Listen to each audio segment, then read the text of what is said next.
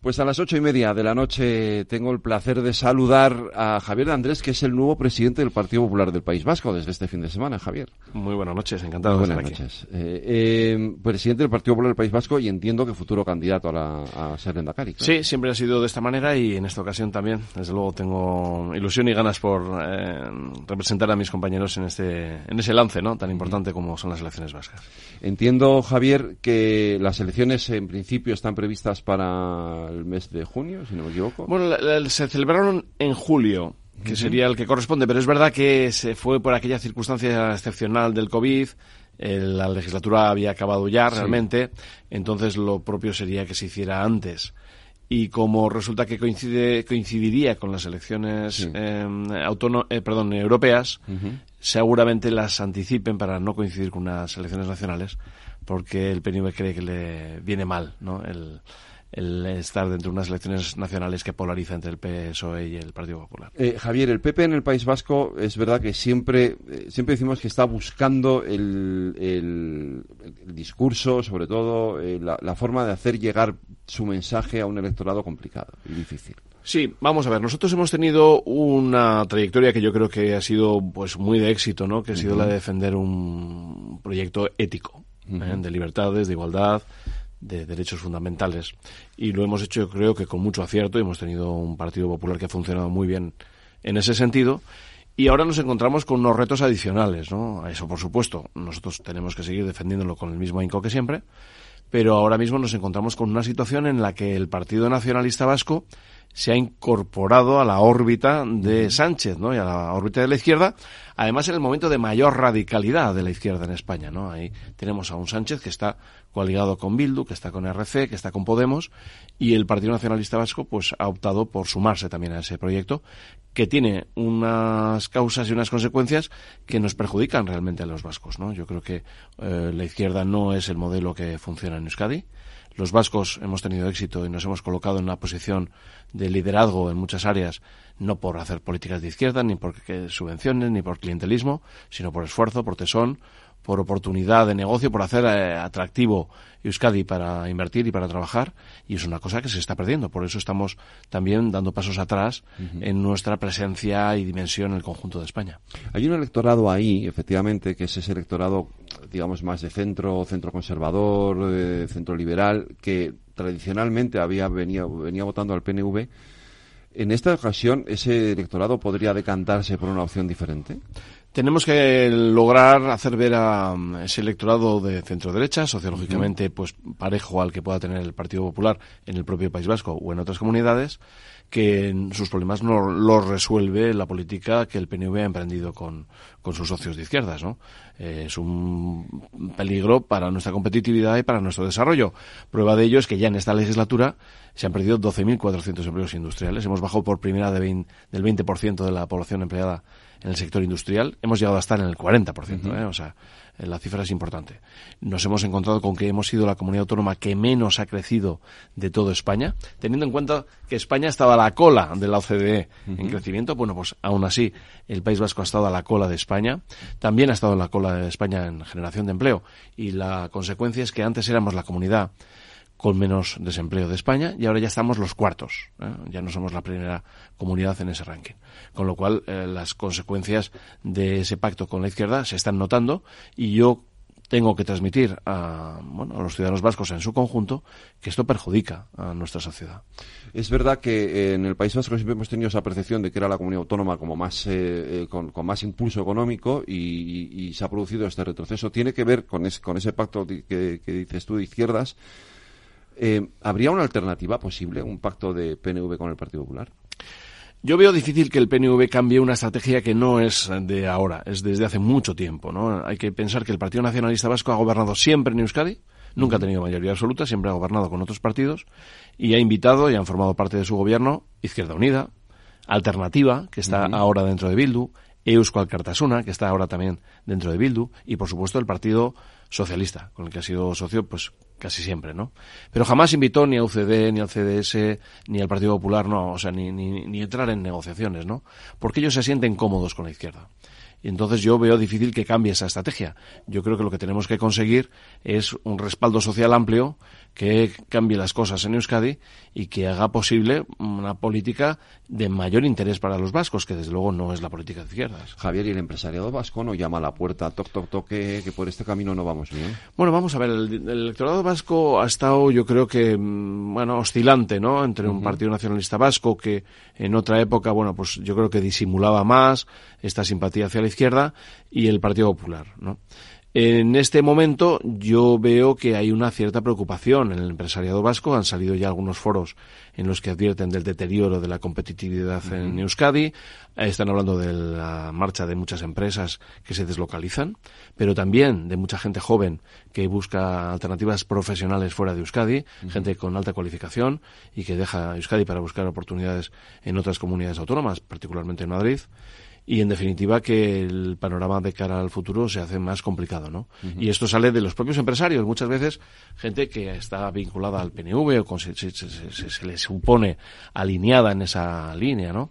pero que bueno pues ven que no se están haciendo las cosas bien. ¿Y cuál sería la alternativa económica del PP para, para confrontar con ese esa política más de centro izquierda que está de, o de izquierda se está llevando el PNV. Sí, porque el Partido Nacionalista Vasco, por ejemplo, en, el, los ingresos mínimos vitales, ¿no? Este que se ha acordado. En el, País Vasco ya esto se había hecho desde hace mucho tiempo atrás, con un desastroso resultado, un desastroso resultado, ¿no? Por ejemplo, es decir, una, es una política de izquierdas que eh, allí se llama la renta de garantía de izquierda de, de ingresos, renta de garantía de ingresos pero muy mal gestionada. Gestionada con esa perspectiva de la izquierda de carácter clientelar. Eso ha llevado a que haya muchísimo fraude, ha habido muchísimo fraude en, en esas solicitudes, y ha habido un, desincentivo muy grande por trabajar, porque claro, se cubría en algunos casos por encima del salario mínimo interprofesional, con lo cual la gente decidió no ir a trabajar y cobrar esa renta de garantía de ingresos. ¿no? Eso significa que, por ejemplo, en, el ámbito de la inmigración, en Euskadi la inmigración es más, eh, tiene más desempleo que en el resto de España. Es curioso porque estando Euskadi situado bien en las cifras de desempleo, sin embargo, en desempleo de inmigrantes está muy mal. Tenemos más desempleo, ¿no? Y también hay otros datos, como por ejemplo, que hay dentro de los parados, hay menos gente, la gente que estaría en disposición de trabajar, ¿no? En la población activa que no está empleada, hay menos disposición en la búsqueda de empleo. ¿Por qué? Porque se ha acomodado en, la en el cobro de un de una renta de garantía de ingresos que, como digo, está muy mal gestionada, que no, que no es exigente y que conduce pues a, un, a una situación de deterioro del mercado laboral. Digo por decir una, una, cosa que es muy relevante, que yo creo que en el País Vasco hay mucha gente que la sabe, pero en definitiva también se ha perdido una cultura del trabajo, en buena medida, por eso tenemos más de la mitad de las huelgas en España. Se, se producen en Euskadi. Es una cifra insólita, ¿verdad? ¿Cómo es posible? Pues así es, más del 50% de las huelgas, de las horas de huelga en España, eh, se dan en el País Vasco. Hay una conflictividad laboral muy importante y algunas cifras como por ejemplo que tenemos la tasa de, absentismo laboral más alto de España también. Y esto, estas, estas cosas contrastan con lo que es la realidad histórica de los vascos, que es un pueblo trabajador, efectivamente muy comprometido con su empleo, con su empresa, con su compromiso profesional y que sin embargo se está deteriorando, ¿no? Con, con una política pues muy clientelar y que ha facilitado el, el salirse de, bueno, pues del, del compromiso que nos ha dado éxito a los vascos, que ha sido el trabajo. Eh, el cupo, eh, porque tradicionalmente en, el Partido Popular a veces ha habido alguna posición un tanto ambigua con respecto, con respecto al cupo. No, el, sistema de financiación vasco está contemplado en la Constitución. Nosotros lo vemos eh, una solución adecuada, está reconocido por el conjunto de los españoles. Y si es verdad que el PNV y el PSOE están actuando con una opacidad respecto a este asunto que, que no favorece una interpretación justa de lo que es el sistema, pero yo entiendo que realmente eh, es un compromiso que los vascos tenemos con el conjunto de España, es solidario en la medida que así se demande por parte de los presupuestos generales del Estado y lo que hacemos es asumir las cargas propias, ¿no? Con, nuestros propios recursos, lo que representa un riesgo unilateral por parte del País Vasco, porque siempre vamos a tener que cubrir todo lo que el, Estado nos demande para el conjunto de los españoles. Eh, el Partido Popular, volviendo otra vez a la actualidad política, porque eh, es verdad que en el País Vasco el PNV siempre se ha apoyado en los partidos de izquierda, siempre ha sido con el Partido Socialista Euskadi, o como, tú decías, con estos otros partidos. Sin embargo, el PP sí que ha facilitado eh, gobiernos del PNV. Pues mira, lo hemos hecho por esa convicción ética, ¿no? Para evitar que Bildu asumiera responsabilidades que entendemos que, bueno, bueno en cierto modo hasta nos avergüenza, ¿no? Que, entre los vascos podamos tener formaciones políticas de esas características que no se comparecen con un partido político democrático y esa es la razón que nos ha llevado a ello. También tengo que decir que mm, en muchas ocasiones con importante decepción, porque estamos viendo cómo el PNV se alinea con Bildu, por ejemplo, durante este fin de semana, en manifestaciones contra los jueces por sentencias que lo que judiciales que lo que hacían era defender la libertad lingüística, ¿no? Y, ha habido, bueno, pues es una participación del PNV y Bildu en esas concentraciones o en la ausencia, por ejemplo, del Partido Nacionalista Vasco en la jura de la Constitución, ¿no? Institucionalmente, pues una una cosa yo creo que verdaderamente injusta porque y, bueno pues mm, que marca esa línea del PNV de aproximación a Bildu porque parece que quiere disputarle los votos en el terreno de la izquierda radical ¿no? y queremos que el, que el PNV se, se equivoque y por eso digo que en ocasiones nos decepciona el haber apoyado al Partido Nacionalista Vasco en esas eh, ocasiones que lo hicimos para que no gobernara Bildu. Bueno, es que hay una confrontación ahí interesante, ¿no? Entre, entre el PNV Bildu, porque la alternativa o la posibilidad de ver a Arnaldo Tegui eh, en la, como Lendakari es cada vez un poco más próxima. ¿no? Bueno, yo no lo veo porque entiendo que hay un pacto entre el PSOE y el PNV que va a prevalecer, ya lo tienen suscrito, es el que conduce a que el PNV apoye a Sánchez ahora en el gobierno de España y luego hará lo propio el PSOE en el eh, País Vasco, que además es una cosa que les conviene a los dos porque entre ambos suman la mayor parte de las instituciones en el País Vasco y principalmente el, el gobierno vasco, las diputaciones, los ayuntamientos de las capitales, etcétera, que con eh, que en otras sumas, por ejemplo, PSOE Bildu no se produce. Entonces, yo creo que indudablemente se va a reeditar el pacto entre el PNV y el Partido Socialista, en el cual es posible que no haya una mayoría suficiente y requieran de eh, bueno, pues eh, para algunas decisiones de otras formaciones políticas. Nosotros queremos estar ahí, desde luego, decidiendo, influyendo, no para estar en el gobierno, no tenemos ninguna inquietud por estar en un gobierno eh, participado por PSOE o por el PNV, con los cuales nosotros pues tenemos muy importantes diferencias, pero sí que desde luego los votos y la representación de la gente del Partido Popular va a servir para intentar dar un giro en la política fiscal, en la política de gasto, en la desastrosa ineficiencia del sistema administrativo vasco que ha conducido a que, por ejemplo, el sistema educativo o la mm, atención sanitaria sea la más cara de España y, sin embargo, no sea la mejor de España. O sea, dicho de otra manera, los votos del PP podrían ser una alternativa a Bildu. Bueno, desde luego todo el mundo sabe que la posición del Partido Popular mm, es la más eficaz para evitar que, haya gobiernos como el de Bildu o cosas semejantes. ¿Qué lectura hace el PP de la éxito, entre comillas, que está teniendo Bildu en el País Vasco. Es verdad que hubo un tiempo, y recuerdo en las anteriores elecciones, que Podemos era como de pronto aparecía o no resurgía como una fuerza mayoritaria entre los, sobre todo entre los más jóvenes y de pronto han desaparecido, se han diluido en esto de Bildu y Sí, sin lugar a dudas, el, ahí el Partido Nacionalista Vasco y el Partido Socialista han tenido un éxito importante, ¿no? Eh, han incorporado a Bildu a sus pactos y eso ha blanqueado a Bildu y lo ha convertido en una opción, pues que mucha gente que eh, cree en lo que están diciendo y haciendo el PNV y el PSOE, pues lo ve como un partido más en el cual puede confiar. Es decir, le, han hecho el trabajo realmente a Bildu entre el Partido Nacionalista Vasco y el Partido Socialista y estas son las consecuencias. Javier, em, de cara a esas elecciones, que entiendo que son unos meses, eh, el equipo, ¿cómo se va a conformar el Partido Popular del País Vasco y cómo se va a hacer todo el proceso para generar esa ilusión? Bueno, pues la verdad es que yo estoy muy contento en ese sentido porque hemos conseguido constituir un equipo que ha sumado el 97% de los apoyos del Partido Popular del País Vasco y además este es un resultado cierto ¿eh? porque fue en, unas urnas en voto secreto y tengo la satisfacción de que la gente tuviera la ilusión en que tenemos una capacidad y un proyecto que va a generar eh, expectativas y, resultados en Euskadi. Y para ello cuento con gente muy mm, veterana, con ya mucha experiencia, que conoce el, propio partido y que conoce las administraciones vascas, como Esther Martínez, que va a ser mi secretaria general, que ya es mi secretaria general.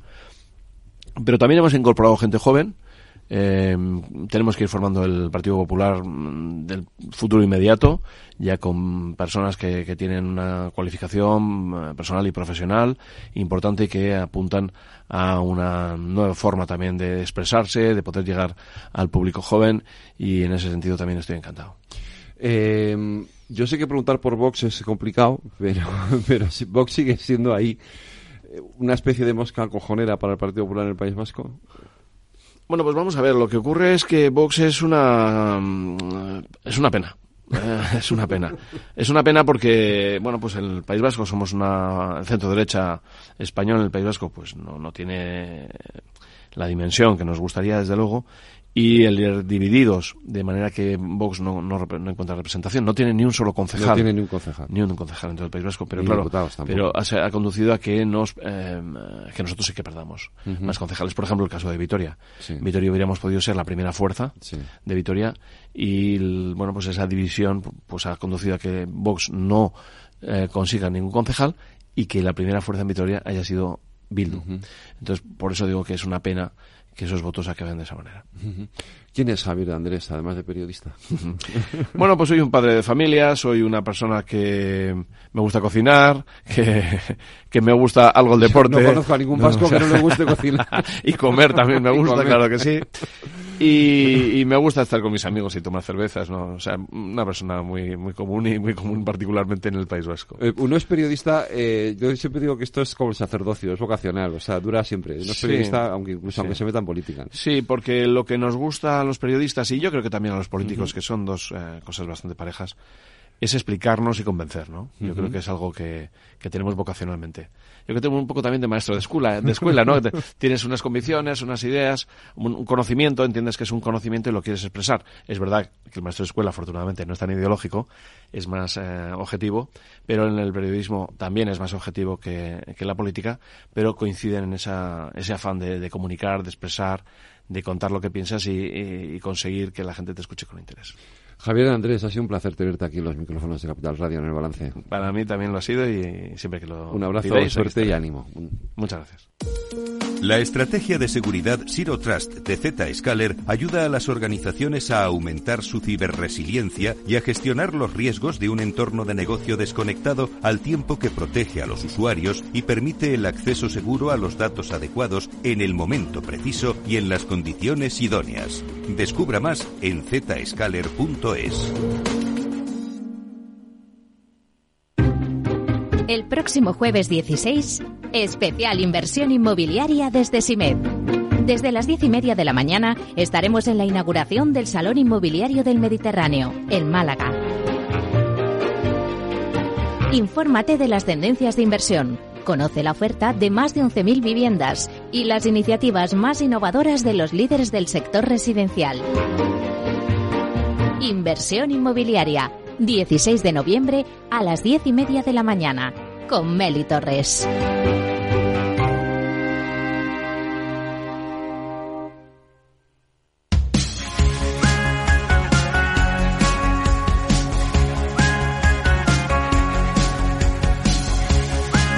En el balance, Rafa también entrena, con Patricia Guzmán.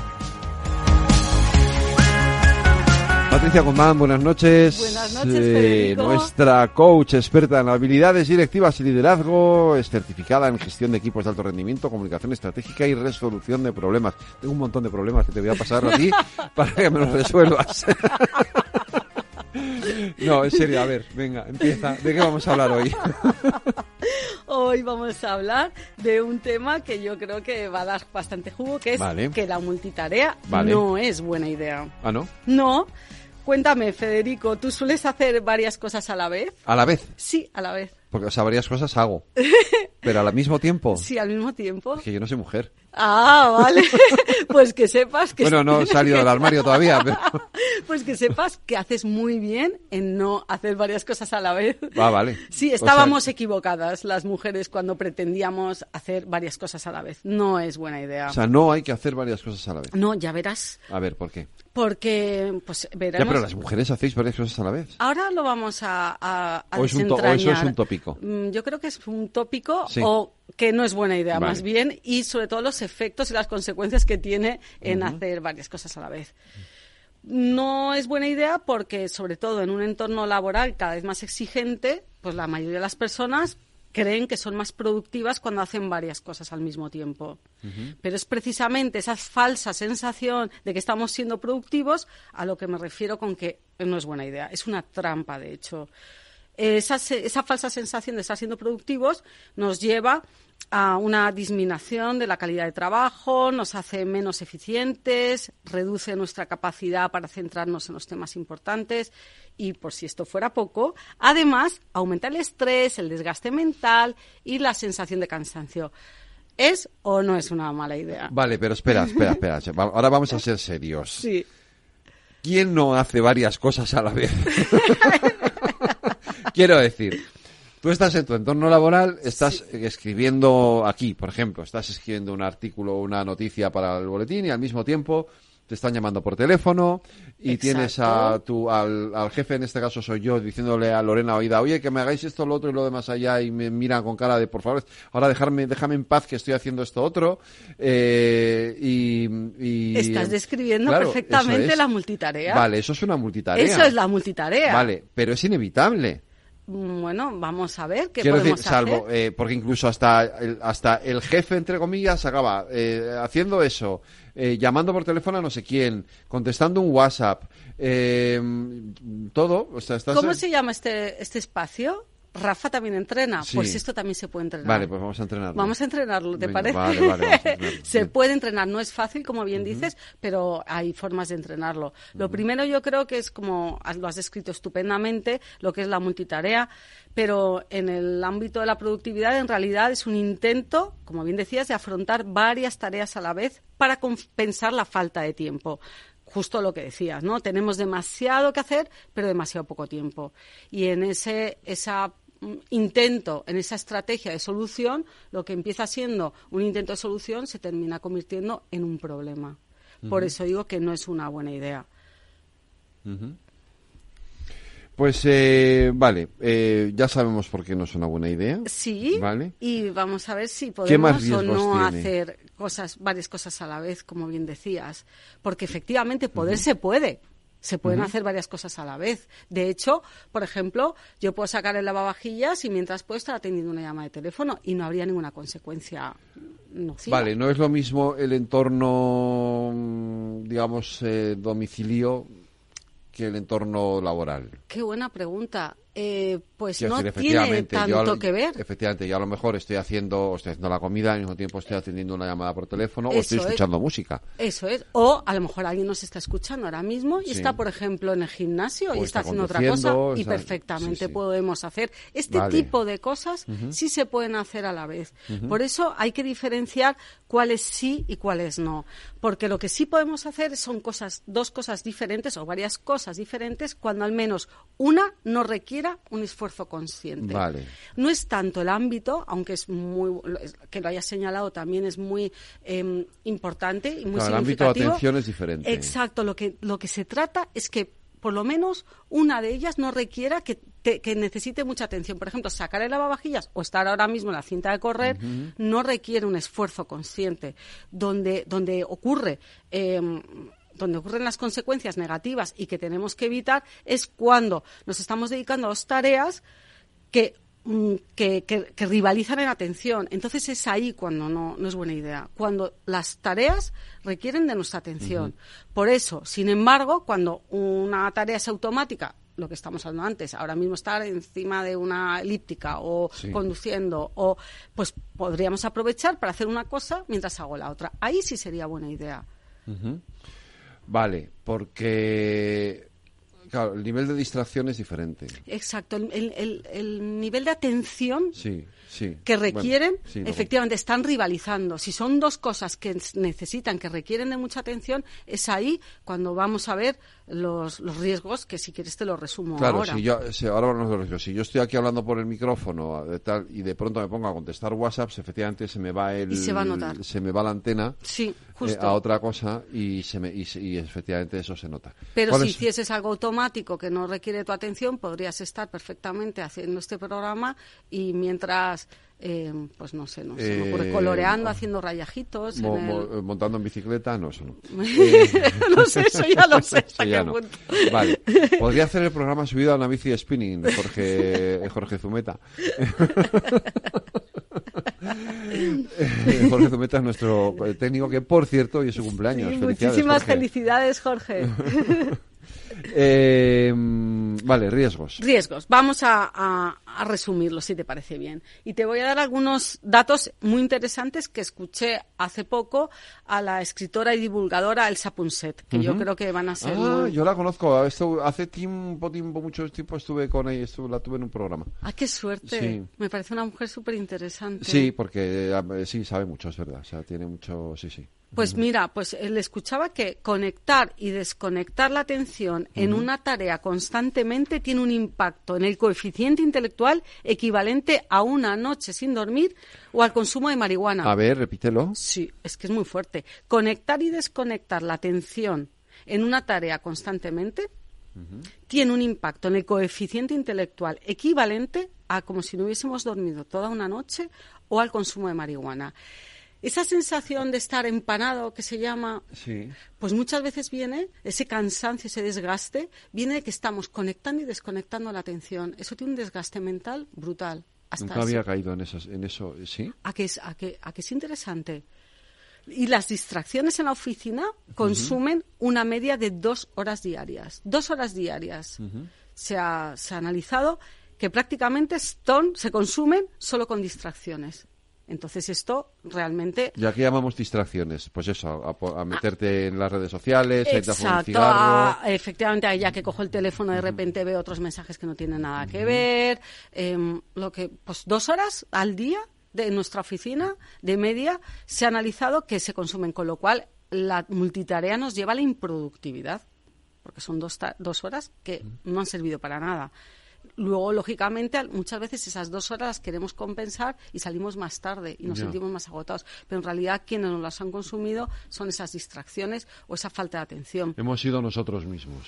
Es nuestra forma de trabajar, que yo creo que nos han vendido y nosotros hemos comprado alguna forma esto de que la, multitarea es, es, sinónimo de productividad y esto lo contrario. Ahora vamos hacia lo contrario. Y en una jornada laboral ten en cuenta que se llega a cambiar de foco hasta 20 veces por hora. Eso es agotador.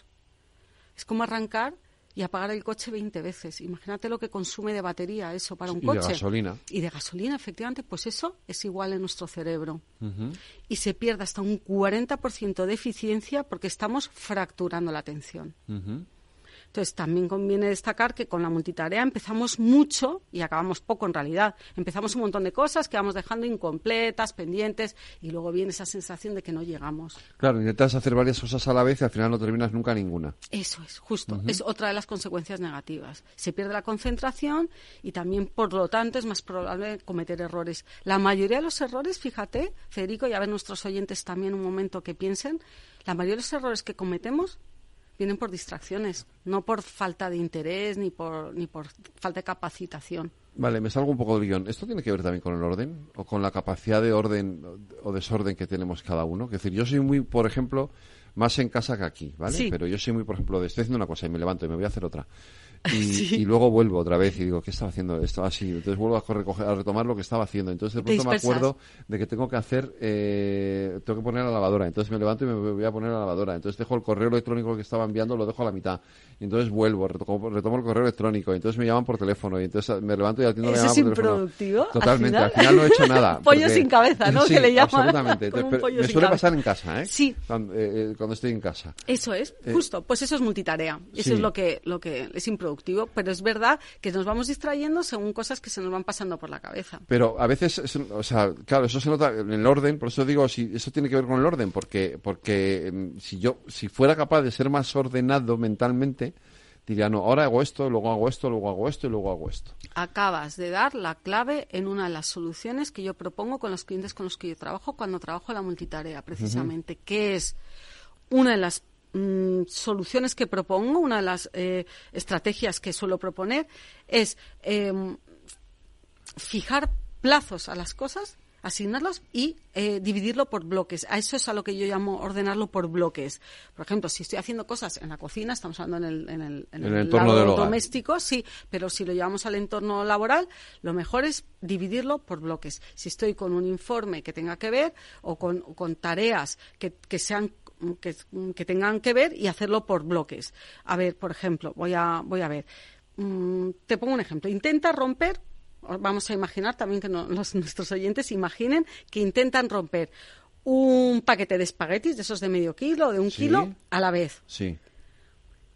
O que vayamos eh, rompiendo espagueti por espagueti. ¿Cuál requiere más esfuerzo y cuál requiere más energía y cuál nos va a costar más? los, todos los espaguetis a la vez o de uno en uno? Todos. O sea, e, efectivamente. lo que pasa, hombre, pues es que de uno en uno nunca lo rompes. Siempre coges por lo menos cinco o seis. Sí, no te, pues eso pues, pero bueno, sería eso mismo, como por bloques. Vamos a ir, no espagueti por espagueti porque sería eterno, es cierto, pero es un poco para que nos hagamos a la idea de que cogemos montoncitos y, esos montoncitos son montoncito de eh, eh, informes, montoncito de llamadas, montoncito de correos, montoncito, y vamos haciendo por montoncitos. Y eso es lo, lo que es asignar por bloques. Entonces, eh, se trata, por tanto, de dividir tu trabajo en tareas relacionadas o proyectos específicos y les asignamos un tiempo determinado.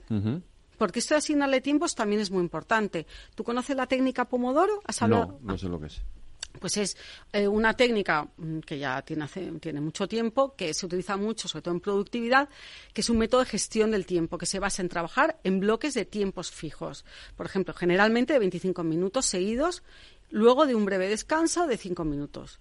Después de completar cuatro bloques de 25 minutos, se toma un descanso más largo de 15-30 minutos. Ah. la idea es dividir tu trabajo en intervalos de alta concentración, que es lo que le llaman los pomodoros, para mantener la productividad y evitar la fatiga mental. Eso es como los recreos en el colegio que hay clases y luego recreo, clases y descanso. Pues esto mm, llevado al pomodoro serían 25 minutos de alta concentración, 5 de descanso en cuatro bloques. Entonces, lo que se consigue es mantenerte enfocado en tus tareas y gestionar mejor tu tiempo y mantener la productividad, la productividad y evitar la fatiga mental. De hecho, si buscas en tu, en tu buscador o en cualquier buscador de, eh, de, aplicaciones, con que pongas Pomodoro en el buscador, te van a salir varias aplicaciones gratuitas. Entonces, eso ¿Ah, es una forma, sí, de ordenar por tiempo. Se puede ordenar por tareas, como mencionabas antes, o, ordenar por, por tiempos. O sea, voy a estar súper concentrado y voy a avisar a los demás que, que no me interrumpan en este intervalo de tiempo. Y luego ya desconecto y ya puedo em, revisar el correo, mirarle el teléfono. Vuelvo a otro bloque de alta concentración. Eso es uno de los entrenamientos. Otro entrenamiento eh, que me gusta mucho y que, por cierto, voy a recomendar un libro que se, de Deborah Zack que se llama Una cosa a la vez, monotarea versus multitarea. Y este concepto lo saqué de este libro que se llama El aparcamiento. ¿Una cosa a la vez? ¿Multitarea versus...? Versus monotarea. Ah, vale. Es un libro muy interesante y a quien le esté interesando este tema, se lo recomiendo que lo lea. Y habla, por ejemplo, uno de los recursos que, que, ella propone es el que llama el aparcamiento y consiste en tener una libreta o una nota en teléfono donde anotar asuntos que es mejor tratar en el momento adecuado o que no corresponden al bloque en el que estamos trabajando en este momento. ¿Te acuerdas que habíamos dividido por bloques? Sí. Bueno, pues si justo cuando estoy en ese bloque se me cruza por la cabeza, yo qué sé, una idea, o de repente me acuerdo de algo, en vez de dejar lo que estoy haciendo y ponerme con lo que se me acaba de cruzar, lo anoto en ese cuaderno. El ah, típico cuaderno es sucio, pues lo anotas. Entonces, así lo que estamos evitando es mm, eh, distraernos y que nuestra mente empiece a divagar o que te distraigas de la tarea principal en el que estabas, por ejemplo, si era un informe, y de repente recuerdas, ahí va, que no se me olvide llamar a este cliente. Si me pongo a llamar a ese cliente en ese momento, me he distraído, ya me pongo en modo multitarea. Sin embargo, si la anoto en el cuaderno o en las notas de cosas que hacer para después, estoy vaciando mi mente en ese momento. O sea, tener un cuaderno al lado ah, para efectivamente, un cuaderno de eh, sucio cosas que se nos ocurren y que mientras estoy enfocado en una tarea que es normal también porque el cerebro sí que trabaja muchas veces claro. Mm. con más eh, capacidad de lo que nosotros pensamos, o sea, lo que nosotros creemos. Claro, y no sé si te habrá pasado que muchas veces yo me distraigo porque digo, ay, va, no es que si no luego se me va a olvidar. Como no me pongo a hacerlo ahora, se me va a olvidar. Sin embargo, al anotarlo, pues ya no hay excusa, porque cuando termino ese bloque, miro mi cuaderno donde he ido anotando las cosas que se me han ido ocurriendo o que se me han cruzado por la mente en ese momento, pero puede ser, a mí no sé, a ti Federico, pues que a mí se me pasan por la cabeza, yo que sé, ay, cosas el día. Sacar del congelador el pollo para mañana. Por ejemplo, por ejemplo, la típica tontería que se te ocurre de pronto cuando estás en el momento más eh, inoportuno. Exacto, pero lo anotas y lo dejas. Entonces, por eso me gusta también el nombre del concepto que es el de aparcamiento. Un aparcamiento de ideas que vas aparcando para luego acometer en el momento apropiado, que es cuando ya está terminado esa tarea. Y luego, por supuesto, entrenar la atención en el momento presente. ¿Tú meditas? ¿Haces meditación, Federico? ¿Has meditado alguna vez? Alguna vez sí he hecho, pero no, no, no es algo que esté que no es, no es una actividad que, que, que practique habitualmente. Claro, pues el mindfulness es una, ya sabemos, es un entrenamiento para, para enfocar nuestra mente en el momento presente. Entonces también es un, es algo, de hecho, un estudio en Harvard decía que la, más de la mitad de los pensamientos no tienen nada que ver con aquello que estamos haciendo. Nuestra mente no está en el momento presente, no está en el aquí y en el ahora. Tenemos que dedicar un programa al mindfulness. Sí, sí. buena idea. Sí, sí. Estupendo. Sí, sí, es un... Claro, el aquí y el ahora. Yo lo he hecho una vez, eh, esto del aquí y el ahora, sí, pero... pero es un entrenamiento. Bueno, es que efectivamente es algo que tenemos que practicar. Sí, pues para, para cerrar, solo me gustaría decir que la clave está en aprender a priorizar y concentrarse en las tareas más importantes en lugar de hacer varias cosas al mismo tiempo. Pues Patricia Guzmán, dentro de 15 días te espero aquí otra vez de nuevo. Estupendo, muchas gracias. Un beso, gracias, adiós. Oye, pensando cómo ahorrar en momentos como este con los precios por las nubes y todavía no conoces XTB, una nueva forma de invertir pensada para todos. Desde solo 5 euros y cero comisiones hasta 100.000 euros al mes para invertir en acciones y ETFs. Con XTB tu dinero está depositado en bancos españoles y tu broker es uno de los más respetados del mundo, regulado por la CNMV y los principales organismos internacionales. Y con oficina propia en Madrid desde el año 2008. Entra en xtb.com. Recuerda, xtb.com. A partir de 100.000 euros al mes, la comisión es del 0,2%, mínimo 10 euros. Invertir implica riesgos.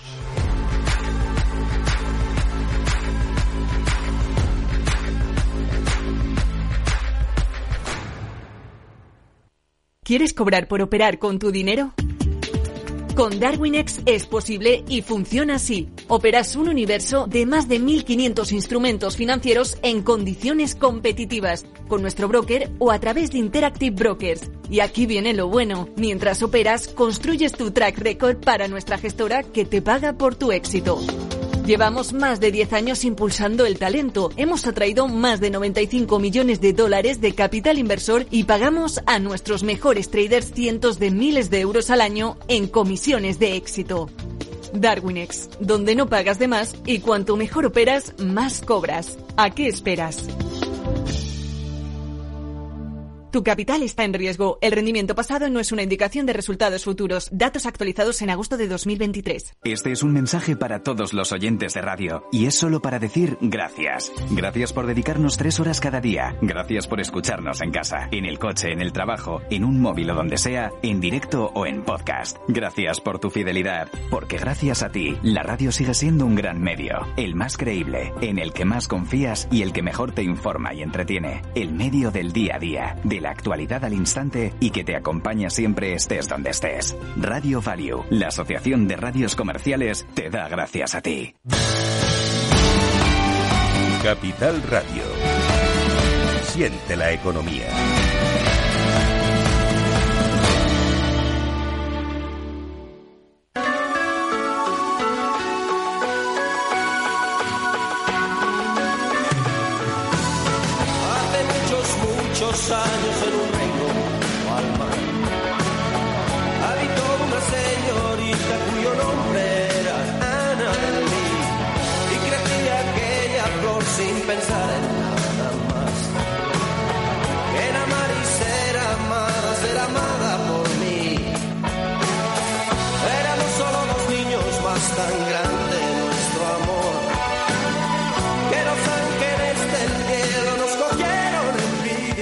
Vamos allá con nuestro futuro sostenible de este jueves, hoy de la mano de Raúl Esteves. Raúl, buenas noches. Hola, buenas noches, Federico. Encantado de saludarte de nuevo aquí un jueves más eh, eh, hablando de sostenibilidad y hoy vamos a hablar de...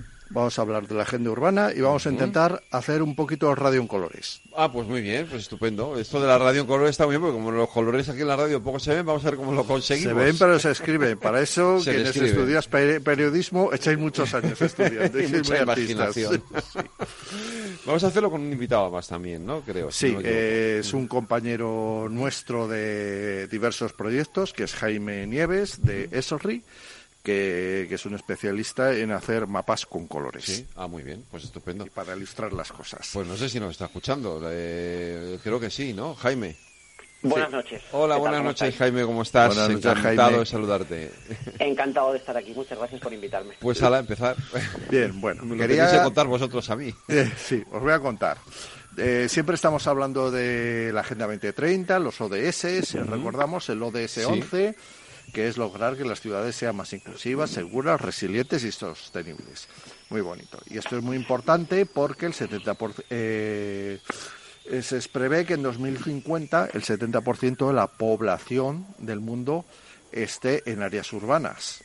Ya está en este momento aproximadamente el, el 50% y actualmente 1.100 millones de personas viven eh, actualmente en barrios, digamos, duros, en condiciones duras, complicadas, en áreas urbanas, y se espera que en 30 años haya eh, 2.000 millones más.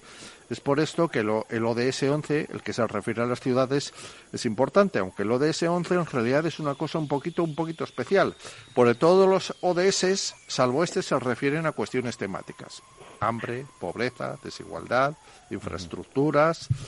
Pero sin embargo, este no se refiere a un área, se refiere a un área física, geográfica, a lo que ocurre en las ciudades. Y en el fondo, si te pones a leerlo, que lo que ocurre, que es repetir lo mismo de los otros ODS, en cierto modo, pero eh, centrándose fundamentalmente solo en las áreas urbanas, no en, las áreas, no, en el conjunto.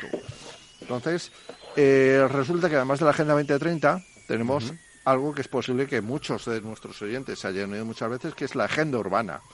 La agenda urbana, eh, pues bueno, eh, básicamente es otra agenda de acción política eh, que parte de una iniciativa de la Unión Europea y cuyo objetivo es fomentar una legislación un acceso más fácil a la financiación y un mayor intercambio de conocimientos sobre cuestiones relevantes para las ciudades. Ese es el objetivo, lo que plantea en su momento la Unión Europea en el año 2017 si me encorvo. Sobre eso se desarrolla la Agenda Urbana Española, que se aprueba en 2019, una hoja de ruta que marca la estrategia y acciones a llevar a cabo hasta 2030, curiosamente la misma fecha de la Agenda 2030 para hacer que las poblaciones y ciudades eh, sean ámbitos de convivencia amables, acogedores, saludables y concienciados muy bonito. Básicamente se trata de una agenda política más, realmente, eh, que está muy guiada por la idea de la sostenibilidad. ¿De acuerdo? Y entonces, realmente, eh, de la misma forma que tenemos 10, 17 ODS, la agenda urbana plantea 10 eh, ejes estratégicos que están todos de alguna u otra manera alineados o relacionados con ODS. Primero es ordenar el territorio, hacer un uso racional del suelo, conservarlo y protegerlo. Segundo, modelo ciudad, sobre todo buscar ciudades más sostenibles. Cambio climático, adaptar ciudades a la circunstancia del cambio climático. La gestión sostenible de los recursos y economía circular, que respecto a ODS se comenta por sí sola. La movilidad del transporte, eso es evidente cohesión social e igualdad de oportunidades, que también tiene sus propios ODS, la economía urbana, es evidente, vivienda, la accesibilidad a la vivienda como solución, el desarrollo de las infraestructuras eh, para la era digital en las ciudades y, eh, por último, eh, mejorar los instrumentos de gobernanza de, de las ciudades. Pues bueno, realmente es una agenda más y eh, quería hablar de esta para, bueno, para saber que se conozca, eh, para saber que tiene mucha relación, pero sobre todo porque hoy quería traer mm, un tema un poquito especial. Hablamos del radio en colores. ¿Qué es el radio en colores? A ver, que esto es lo más interesante de todo. no porque lo demás no lo sea, pero... Cuando hacemos un informe sobre sostenibilidad, cuando hacemos un informe respecto a ODS o agenda urbana, ¿qué es lo que ocurre? Pues muchas veces nos encontramos que terminamos redactando un mamotreto, 200, 300, 400 páginas eh, sobre temas lleno de números, lleno de razonamientos, lleno de exposiciones muy concretas y a veces eso es algo mm, difícil de hacer llegar a la población. Si lo puedes hacer llegar a un destinatario muy concreto que esté específicamente interesado en ello, pero eh, si yo te suelto, Federico, un mamotreto de 300 páginas para, para que lo haga llegar a... ¿Tú qué me dices? Eh, pues que me lo van a, decir, uy, eso tiene mucho... Vamos a, irnos... Vamos a, intentar reducirlo un poquito. A, según qué emisora y leemos la Biblia. ¿Podemos concretar? Sí, claro, Podemos ir a algo. ¿Qué le ocurre? Es es aburrido, es tedioso, llega a ser un ladrillo. Y sobre todo hay una cuestión muy clara, estamos eh, hablando del eje 9, la era digital, estamos en un mundo muy audiovisual. Yo tengo una hija que está haciendo ahora el, eh, bachillerato de artes plásticas y para ella, a ella no le digas que se lea un libro. Eh, se puede pasar 10 horas viendo cuadros y pintando ella. Y los jóvenes de ahora son muy audiovisuales. Las cosas tienen que ser muy audiovisual. Eh, cualquier institución o empresa que quiera trabajar y dar a conocer su trabajo respecto a Agenda 2030 o, o ODS tiene que trabajar muy eh, claramente teniendo en cuenta que la mejor forma de hacer llegar su, información es aprovechando las nuevas tecnologías, eh, la estrategia audiovisual. ¿Qué es lo que ocurre? ¿A qué se dedica, Jaime, ¿a qué se dedica tu empresa? Es RI. Jaime, buenas noches. Buenas noches, ¿me veis? Sí, sí, sí, sí, que te ha preguntado Raúl, para que nos contaras un poco a qué se dedica tu empresa. Sí, os, eh, eh, comentaba que mi empresa ESRI se dedica a, crear sistemas de información geográfica, que son básicamente una tecnología que permite pues almacenar y gestionar y analizar y presentar datos, pero datos que tienen un componente espacial o geográfico. Es decir, datos que tú puedes representar en un mapa y que te permiten entender relaciones espaciales que ocurren entre las cosas. Incluso relacionar eh, Ay, eh, Jaime, a este puedes mover un poquito, se te entrecorta el, sonido. Ay, pues mira, estoy con, el, con, un micrófono de mano, pero o sea que no debería... Vale, ahora mejor, ahora te escuchamos mejor, ahora sí, ahora sí, ahora escuchamos mucho mejor. Perdonadme. Em, os decía em, que, al final la idea de un sistema de información geográfica es que yo sea capaz de gestionar datos que existen en el territorio. Eh, no sé si lo sabéis, pero se calcula que cerca del 80% de todos los datos que se producen en el mundo tienen una componente espacial y nos permite eh, de alguna forma entender o comprender las relaciones espaciales que ocurren entre los distintos fenómenos. Eh, no solo saber qué es lo que está ocurriendo, sino dónde están ocurriendo las cosas y poder relacionar fenómenos porque ocurren en un mismo lugar. Esto es básicamente lo que nosotros hacemos. Ofrecemos tecnología para que nuestros clientes puedan manejar este tipo de información y extraer eh, extraer valor geográfico de los datos que manejan. Bueno, lo voy a contar yo en un poquito de otra forma, un poco más pedestre, como usuario y, compañero vuestro en muchos proyectos que hemos realizado. Básicamente, cuando nosotros vemos un mapa eh, temático de algunos colorines, pues lo vemos. Cuando ponemos otro encima, pues quizás podemos interpretarlo. Cuando ponemos siete encima, realmente se hace lo que se llama un palimpsesto, que básicamente lo que ves es una mancha de muchos colores muy divertida, pero que nadie sabe interpretar. ¿Por qué? Porque cuando trabajamos de forma tradicional con el papel, eh, eso tiene unos límites. ¿Qué hace la tecnología SIG, Sistema de Información Geográfico, o GIS, que es como se suele decir también muchas veces, lo habremos oído en inglés?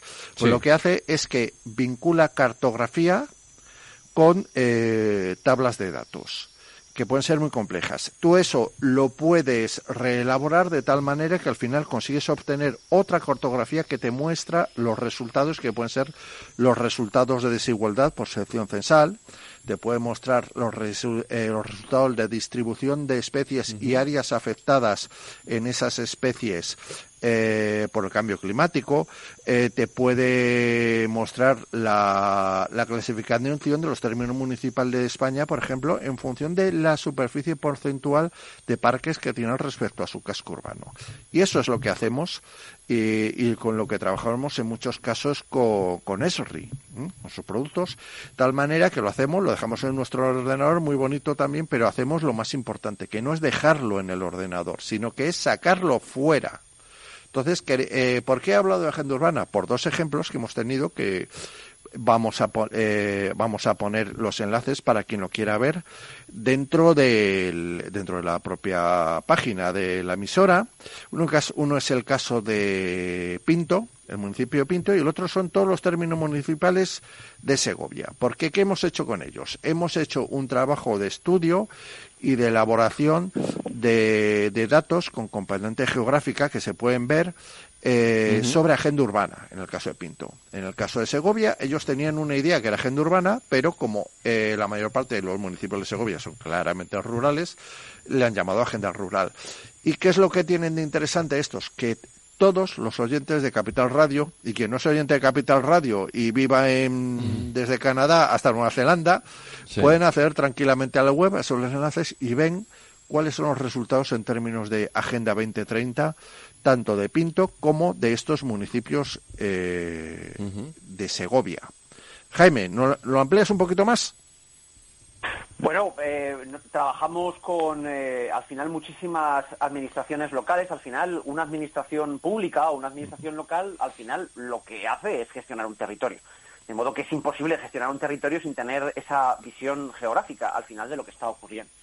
Entonces, como decía Raúl, eh, la, visión de mapa lo que nos permite es facilitar el acceso a estos datos, la interpretación de estos datos no solamente para el ciudadano, como decías, ¿no? Para la gente de a pie, a lo mejor, que no es capaz de, leerse a lo mejor un legajo de 200 páginas, sino incluso para la propia gente del ayuntamiento, eh, que facilite el, aprovechamiento y el sacar más partido a, estos, a estos datos. La mayor parte de estos sistemas de, los que hablabas, que son en, realidad, en cierto modo, observatorios urbanos, formas de representar estos indicadores de agenda urbana eh, de una forma territorial, eh, muchos de ellos se utilizan internamente para que las administraciones puedan tomar decisiones estratégicas sobre eh, cómo orientar los presupuestos y las acciones de su municipio para al final mejorar la calidad de vida de los ciudadanos, que es de lo que, de lo que se trata. Sí, sí, pero aparte de eso hay una componente muy importante que es a mí la que me gusta, que es hacer público el trabajo. Eh, yo hay una cosa que recordar de toda mi vida, que es en mi examen de selectividad, eh, tenía que hacer un análisis de texto. Como todos. Y, me tocó un señor que me hablaba de la comunicación pública y que nos dije, hay que hacerlo bien y hacerlo saber. Entonces, realmente eh, quería traer este ejemplo porque es muy interactivo para que vea el público cómo se puede informar sin un excesivo dolor de cabeza a la hora de leer, viendo cartografía, accediendo al mapa de Segovia y es como acceder a Google Earth. Lo que pasa, eh, en Google Earth, al fin y al cabo, gran parte de la información, cuando buscas un restaurante, estás buscando, accediendo a un sistema de información geográfica.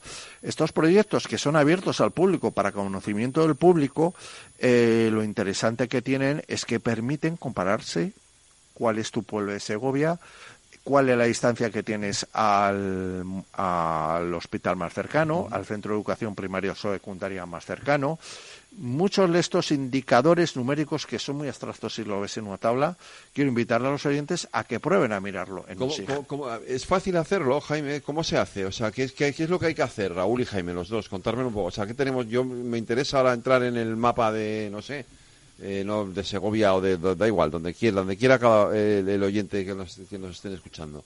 Eh, ¿Qué tienen que hacer? Pues tienen que abrir el enlace donde está alejado en la Diputación de Segovia, en el Ayuntamiento de Pinter, que es lo que os hemos facilitado como ejemplo, para que sea. Y ahí es todo muy intuitivo. Directamente, enseguida te empiezas a mover con una con un puntero, con una manita, vas tocando y vas desplegando de los ejes, eh, de los 10 ejes de agenda urbana, están muy alineados con ODS, eh, cualquiera de las temáticas. Y allí te va mostrando cartografía, eh, normalmente con colores o tramas, para que veas cuál es la situación de cada territorio, de cada sección censal o de cada municipio, y te va mostrando también eh, gráficas estadísticas y te, infografías sobre el tema que estás buscando en cada caso. Es cuestión, es muy entretenido, es hasta divertido y es cuestión de ir entrando con ello. Pero es absolutamente eh, es absolutamente natural. Es para personas inteligentes, que a poco que piensen con dos neuronas, en realidad son muy rápidamente capaces de moverse. Es así, Jaime. Eh, eh, lo cierto es que hoy en día estamos acostumbrados a utilizar mapas en nuestra vida cotidiana y es una forma muy, muy intuitiva de explorar la información. de modo que al final entra mucho más por los ojos el, el ver el mapa. Eh, llama un poco a la curiosidad por lo que decía Raúl, ¿no? Por comparar a lo mejor donde yo vivo con, con otros municipios alrededor, que es algo que se puede ver, no hace falta hacer nada, simplemente verlo en el mapa ya, ya nos da esa información y al combinarlo con, pues, con una serie de indicadores, con una serie de gráficos, pues al final estamos obteniendo un montón de información que es puramente visual y que es muy fácil de consumir por, por, gente que no tiene por qué ser experta eh, en ningún caso ni en tecnología ni, en, ni, en, ni en temas de, sostenibilidad o de agenda urbana. Y luego después de eso te vas a la barra del bar y hablas con propiedad, no por lo que te diga el cuñado. que esa es la cuestión. Yo creo que eh, es una ventana que abrimos. También en el ámbito de la empresa, muy relacionado con esto, está la historia hasta que se habla últimamente, lo del gemelo digital. ¿De acuerdo? Eh, y es algo que, bueno, me gustaría contarlo a nuestros oyentes como herramienta eh, para adaptarnos, para mejorar, para llegar a la sostenibilidad y no estar siempre hablando en, plan negativo de que esto está mal. Está. Hay herramientas y es muy importante que las herramientas eh, lleguen a la población, porque si no llegamos a la población, la población no tiene demanda. Y entonces, mm, quien tiene que tomar decisiones no tiene el, feedback de la población para ir hacia donde consigue. Y es importante la comunicación, la comunicación audiovisual del siglo XXI. Eh, Jaime, ¿Algo que añadir a eso? Eh, nada más, que yo creo que, como decía Raúl, la, tecnología está aquí, está aquí desde hace muchos años y, hay que aprovecharla realmente para, para acercar la información a toda la ciudadanía y que al final todos seamos partícipes de estas iniciativas que están encaminadas a que bueno pues todos vivamos mejor y que las comunidades sean más sostenibles al final. Pues eh, Raúl Estevez y Jaime, eh, ¿eh? Ah, Jaime Nieves, perdona. Y Jaime Nieves, eh, muchísimas gracias a los dos. Eh, muy clarificador y sobre todo hemos dado de color. Eh, pues nada, abrir los enlaces y a jugar y a jugar, ¿no? Esto es como esto es casi como meterse en, sí, sí. Eh, eh, es como meterse en Google no se necesita mucha más eh, comedura de tarro. Como decirle meterse en Google o decirle a Siri que nos lleve por algún lado, ¿no? Mm, bueno, hay que mover el ratón con la mano, un poquito, normalmente, aunque bueno, yo entiendo que habrá quien tenga establecidos ordenadores ciertos algoritmos y herramientas que a lo mejor Siri también se mueve, pero eso ya, ya es otra cosa. Esto ya, no lo sabemos. Sí que es cierto que hay mucho, hemos hecho muchos proyectos de este tipo con muchos clientes, administraciones, incluso empresas, y hay algunos eh, que lo quieren para uso interno suyo.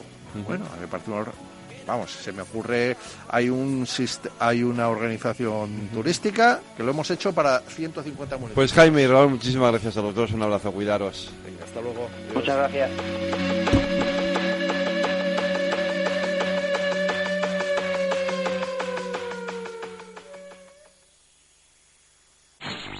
En Capital Radio te mantenemos económicamente informado desde que amanece. Son las 7 de la mañana, hora central europea, las 6 de la mañana en Canarias. Aquí comienza Capital, la bolsa y la vida. Haciendo algún break en el camino. Enseguida, hora trading la hora más golfa de los mercados. Para continuar informándote después de comer. Son las 4 de la tarde, las 3 en Canarias. Esto es Mercado Abierto, en Capital Radio. Y que cierres el día conociendo todos los detalles. Señoras y señores, buenas noches, bienvenidos. Escuchan la sintonía de Capital Radio. Les invito a que nos acompañen aquí en el balance. Capital Radio. Información económica de calidad.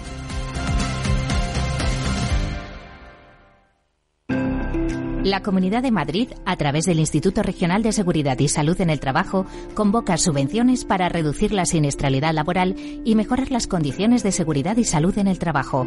Destinará un millón y medio de euros a empresas y autónomos de la región en especialidades preventivas, más del doble que en 2022. Las líneas de ayuda cubrirán todas las especialidades preventivas, también los gastos para la mejora de las condiciones de trabajo relacionadas con la seguridad, higiene industrial, ergonomía y psicosociología aplicada, además de los gastos en sensibilización y formación preventiva.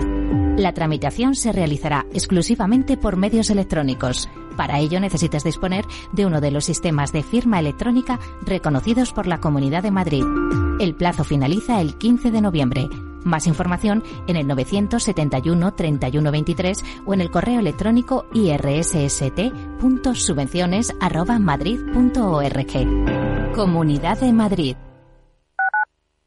Dicen que el agua de Madrid es la mejor agua del mundo, pero ¿sabes lo que hay detrás de cada gota? Un gran equipo de profesionales que innova para evitar que gastes más de lo que necesitas, instalando contadores inteligentes en cada rincón de nuestra comunidad porque no solo te ofrecemos la mejor agua, sino también el mejor servicio. Canal de Isabel II, cuidamos el agua. Desde el 16 de octubre, protégete doblemente de la gripe y el COVID. Si tienes más de 60 años, perteneces a algún grupo de riesgo, eres personal sanitario o sociosanitario, pide cita en tu centro de salud o punto de vacunación. En la web de la Comunidad de Madrid encontrarás más información del plan de vacunación frente a la gripe y el COVID. Comunidad de Madrid. Si has sufrido una agresión sexual, denuncia, porque en la Comunidad de Madrid estamos comprometidos en la lucha contra la violencia sexual. Llama al 900-599-316 cualquier día a cualquier hora. El Centro de Crisis 24 Horas de la Comunidad de Madrid para Mujeres Víctimas de Agresiones Sexuales está para ayudarte. Ministerio de Igualdad, Comunidad de Madrid.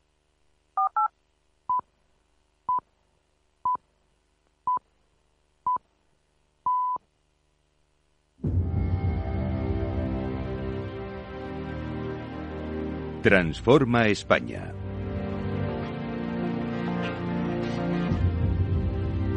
Pues a las ocho y media, ocho menos veinticinco, nueve menos veinticinco la noche, una hora menos en las Islas Canarias, empezamos nuestro debate Transforma España, desde Mujeres que Transforman España, que hacemos eh, cada quince días, no, cada una vez al mes.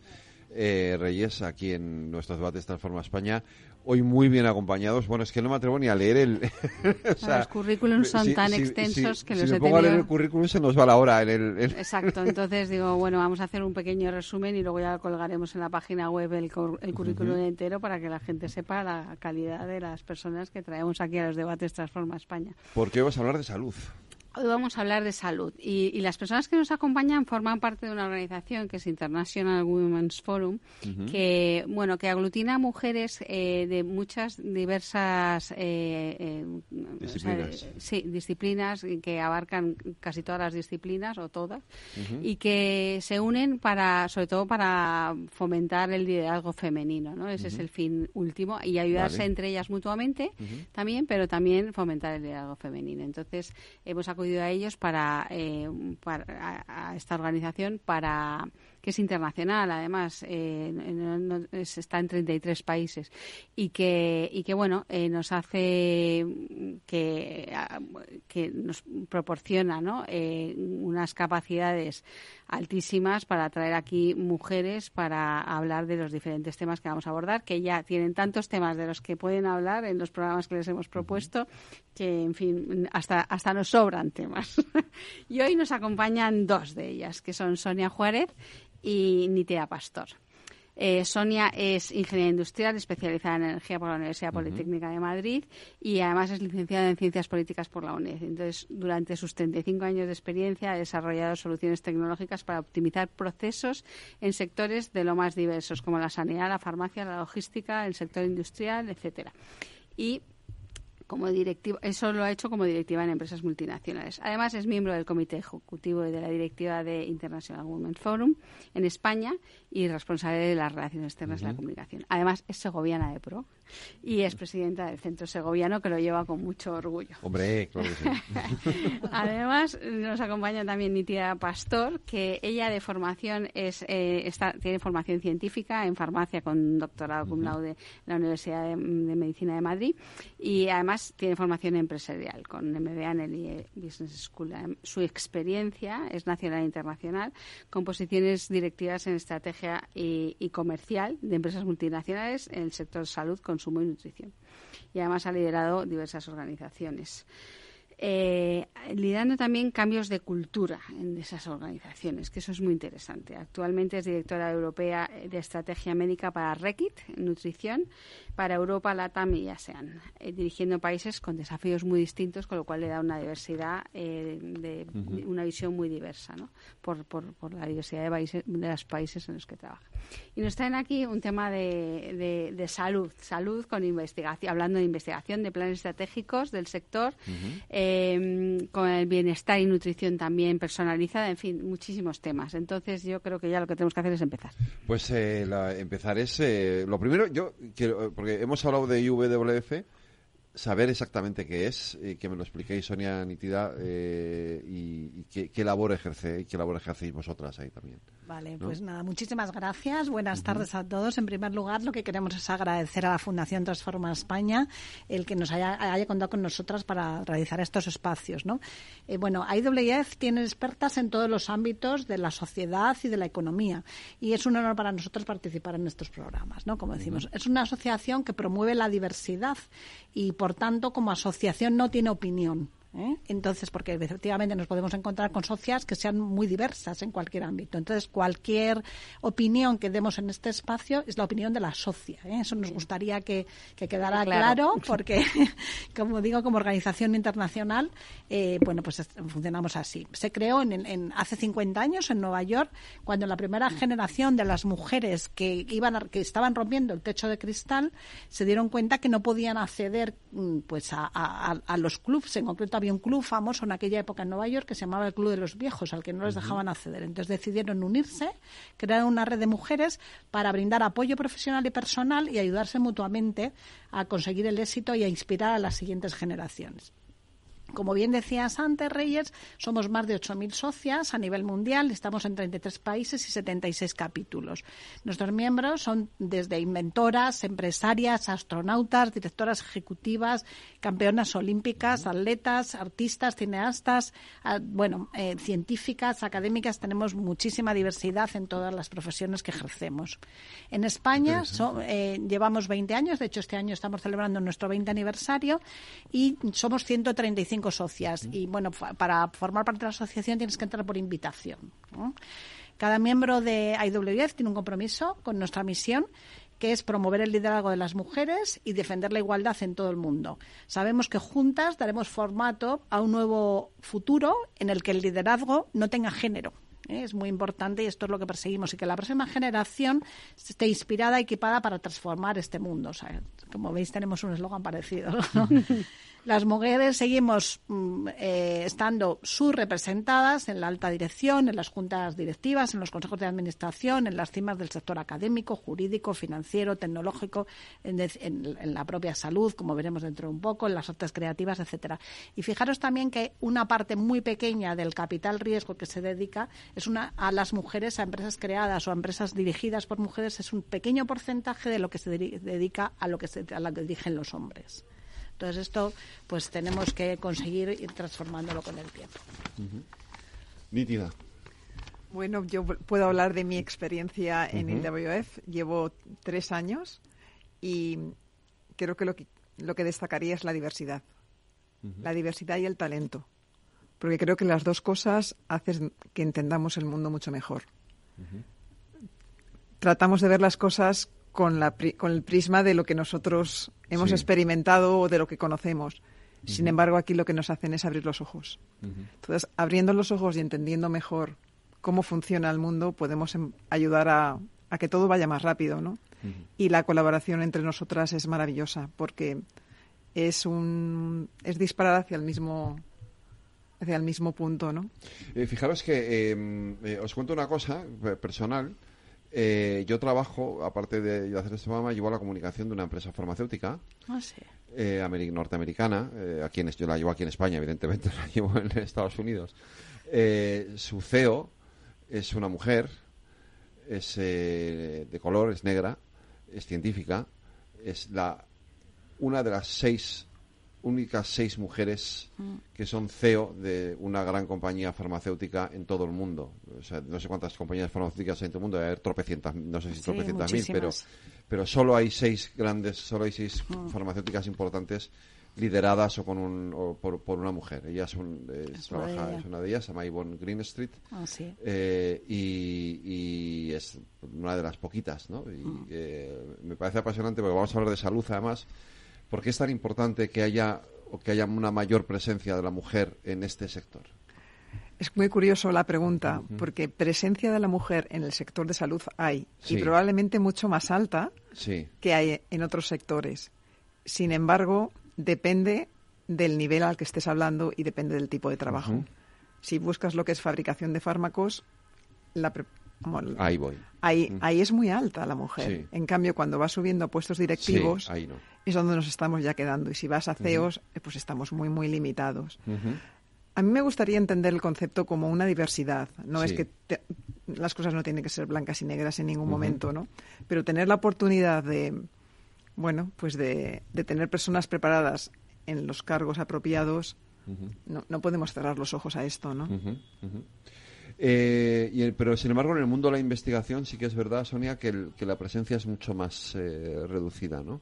A ver, en lo que es en investigación, la, presencia es alta. ¿Sí? ¿eh? Sí, o sea, por ejemplo, tenemos en el sector. En general, una idea equivocada. No, hay un 50%. No sé por qué, o sea, siempre he pensado que mujer y ciencia. O, siempre hemos tenido una cierta sensación de que, de que, de que las. bueno, quizás más en lo tecnológico, ¿no? La mujer está más menos representada en la ciencia que en las humanidades, ¿no? Puede ser, es la parte tecnológica, porque lo que es la parte de medicina. La científica no. La científica no. A ver, por ejemplo, como datos que tenemos, en el 53% en España, estamos hablando en España, ¿no? Por ejemplo, el 53% de los colegiados son mujeres, de los médicos colegiados, ¿vale? El 70% de los estudiantes de las facultades de medicina son mujeres el 67 en la industria, en la industria farmacéutica hay un 53% de empleadas de mujeres y el 67% de la investigación. O sea que el, digamos el, número de mujeres que ocupan la investigación es muy bastante elevado. Sin embargo, como tú bien decías, las CEO no. Pero no es proporcional. No es proporcional. No es proporcional el número de personas que están en la pirámide con el número de personas que ocupan los puestos. los puestos altos de la pirámide. Ahí es donde creo que es, es una manera de poner de manifiesto ese gap. El gap que tenemos, ¿no? Porque dices, bueno, en pirámides donde desde abajo no hay nadie, puedes entender que eh, pues que sea mucho más dificultad haya mucha más dificultad en Para tener llegar arriba, pero cuando tienes una pirámide tan alta que haya tanta dificultad creo que es una es un dato que deberíamos de, de verlo con la, con la perspectiva mm. y, y, seguro que pasan más sectores, ¿no? Sí, sí. Pues em, hablemos de investigación. ¿Qué se investiga y por qué? Bueno, ¿para qué investigamos, no? Yo creo que investigamos para la mejora de la salud. Vamos a partir de lo básico. Nos podemos inventar muchas frases muy, muy maravillosas, pero lo que intentamos es cuidar los aspectos éticos, legales, de profesionalidad, de seriedad y llevar el mundo hacia un, llevar el mundo hacia un estado mejor del que está. ¿Cuánto se investiga y cómo? Se investiga mucho. ¿Por qué? Porque es que no es eh, no vas a caballo ganador, tienes que ir probando y tienes que ir mirando. Pero creo que al final la seguridad del paciente es lo que priva, ¿no? Y es a lo que vamos. Yo sí he visto cambios de hace a lo mejor 20 años ahora Ahora se trabajan muchísimo más todas las áreas de, de prevención, todo lo que lleva a una nutrición mucho más personalizada, todo lo que va a tratar el paciente en sí mismo como un individuo particular, ¿no? Que eso, claro. De manera muy holística, además. Exacto, totalmente. todo completamente. Y esto sí es general y es internacional, ¿vale? Cada país o cada región puede tener mayor o menor peso o manera diferente de ejecutarlo. Sí. Pero sí se mira eh, con una amplitud que antes no se miraba, ¿no? Eh, ¿Cuál es el rol del Consejo en, todo esto? Bueno, yo creo que el, rol estratégico que se puede que se tiene en un consejo en una empresa farmacéutica, pues es hacer las preguntas adecuadas para velar por los aspectos legales y la seguridad del paciente. Es decir, tratas de empujar el desarrollo de la ciencia y la mejora de la salud, pero siempre desde un entorno donde estás protegiendo al paciente final, ¿no? No puedes dejar que decisiones ya. se tomen a la ligera cuando estás hablando hemos de... Hemos visto además ejemplos eh, recientes, no aquí en España, pero sí en Estados Unidos, bueno, aquí algunos en España también, pero eh, de, de, esas decisiones tomadas a la ligera, ¿no? No, vamos, no es que a lo mejor no son tomadas a la ligera, pero creo que el, sin valorar todos los riesgos. Exacto. yo creo que la, labor estratégica en un Consejo de Salud no puede perder de vista el paciente, no puede perder de vista la seguridad, no puede perder la ética, la seguridad de los datos, que ahora parece que todo hablamos de datos, pero esto es, es muy crítico. Y, y bueno, pues la calidad al final de la ciencia que se fabrica o de los acuerdos que se llevan. Eh, fíjate, decíamos en Estados Unidos ha habido casos muy recientes, ¿no? De, yo creo que hay alguna película por ahí en Netflix de, con alguna de, con alguna de estas. Eh, eh, em, siempre son hombres los que toman las decisiones. Desgraciadamente sí. Equivocadas. bueno, bueno. no, equivocadas no, no tienen por qué ser los que las tomen equivocadas, eso no es así. Eh. se equivocan, nos equivocamos todos. Pero bueno, desgraciadamente sí, porque como estábamos diciendo, el peso en los puestos de máxima decisión, eh, pues todavía falta por llegar muchas mujeres, ¿no? Pero bueno, no es que siempre sean hombres los que se equivocan, no tiene nada no, que ver. lo que pasa es que yo tengo la teoría, que a lo mejor me equivoco y es, es una mala teoría, de que, de que esto que dice Nítida, eh, a lo mejor se, sería mucho más fácil de, Con la mentalidad femenina. Sí.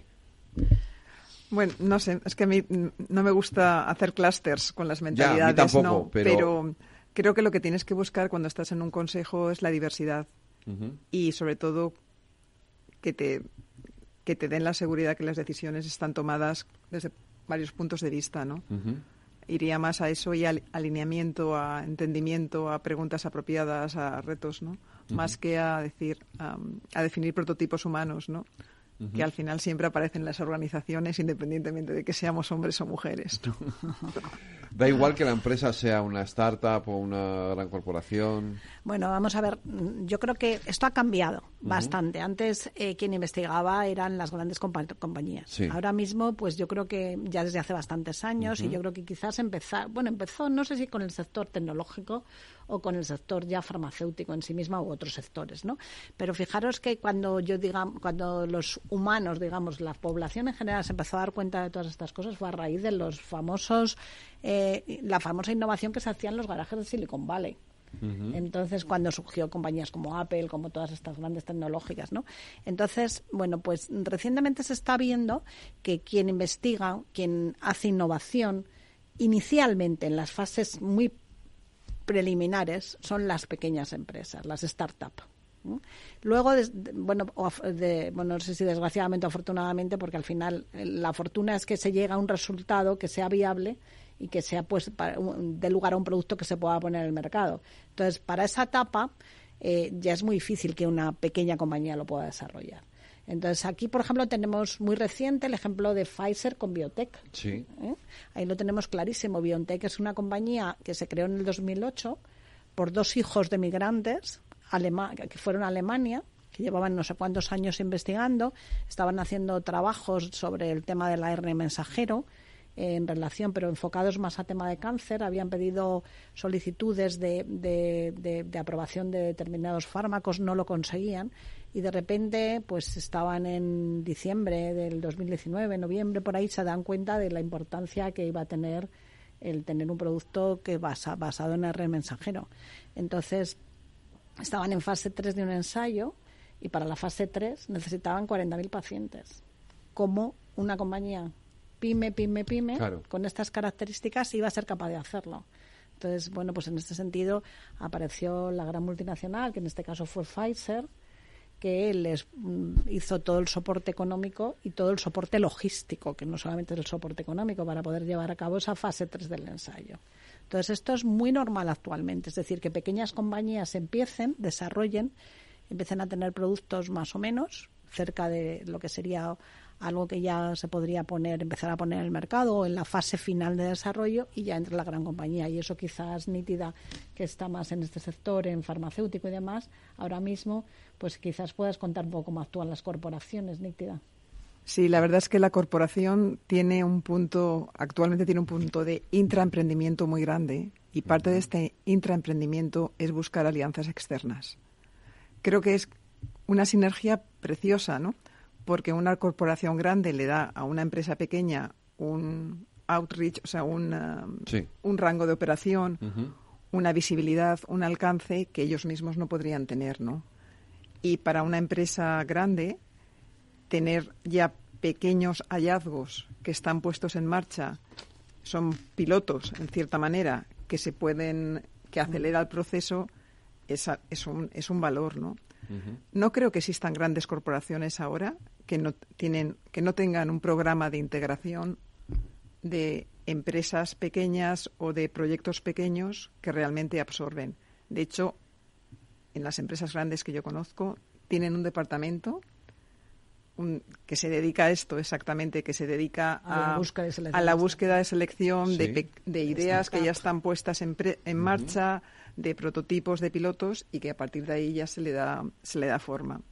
Yo tengo experiencia, yo soy mentora en, aquí en iBusiness School y también en Imperial College y pasan por mis manos proyectos que realmente tienen una oportunidad de desarrollo si les coge a alguien y les permite dar el salto, ¿no?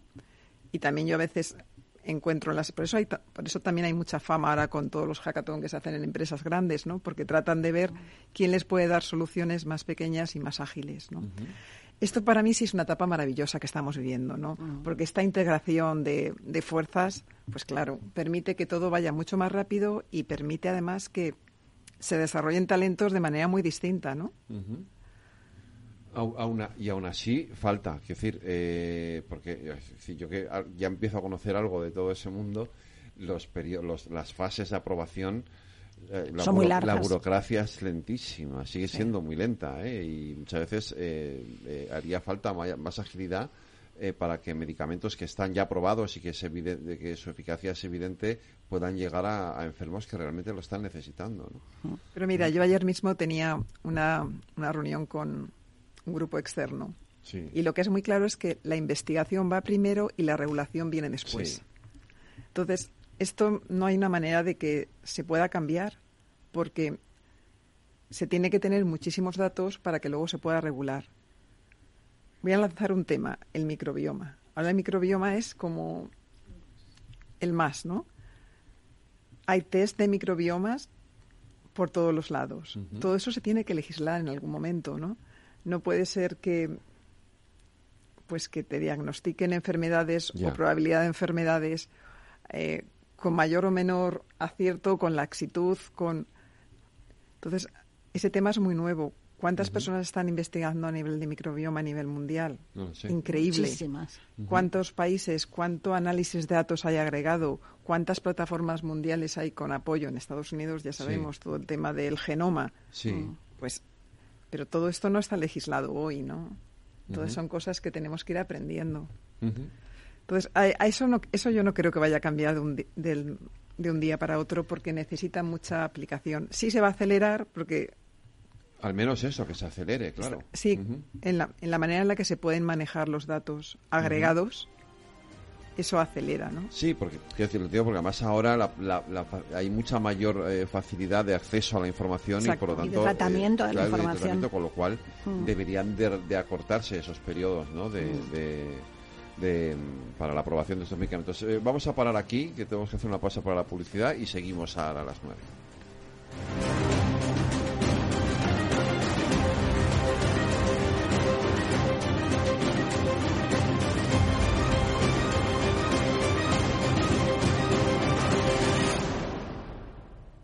Transforma España.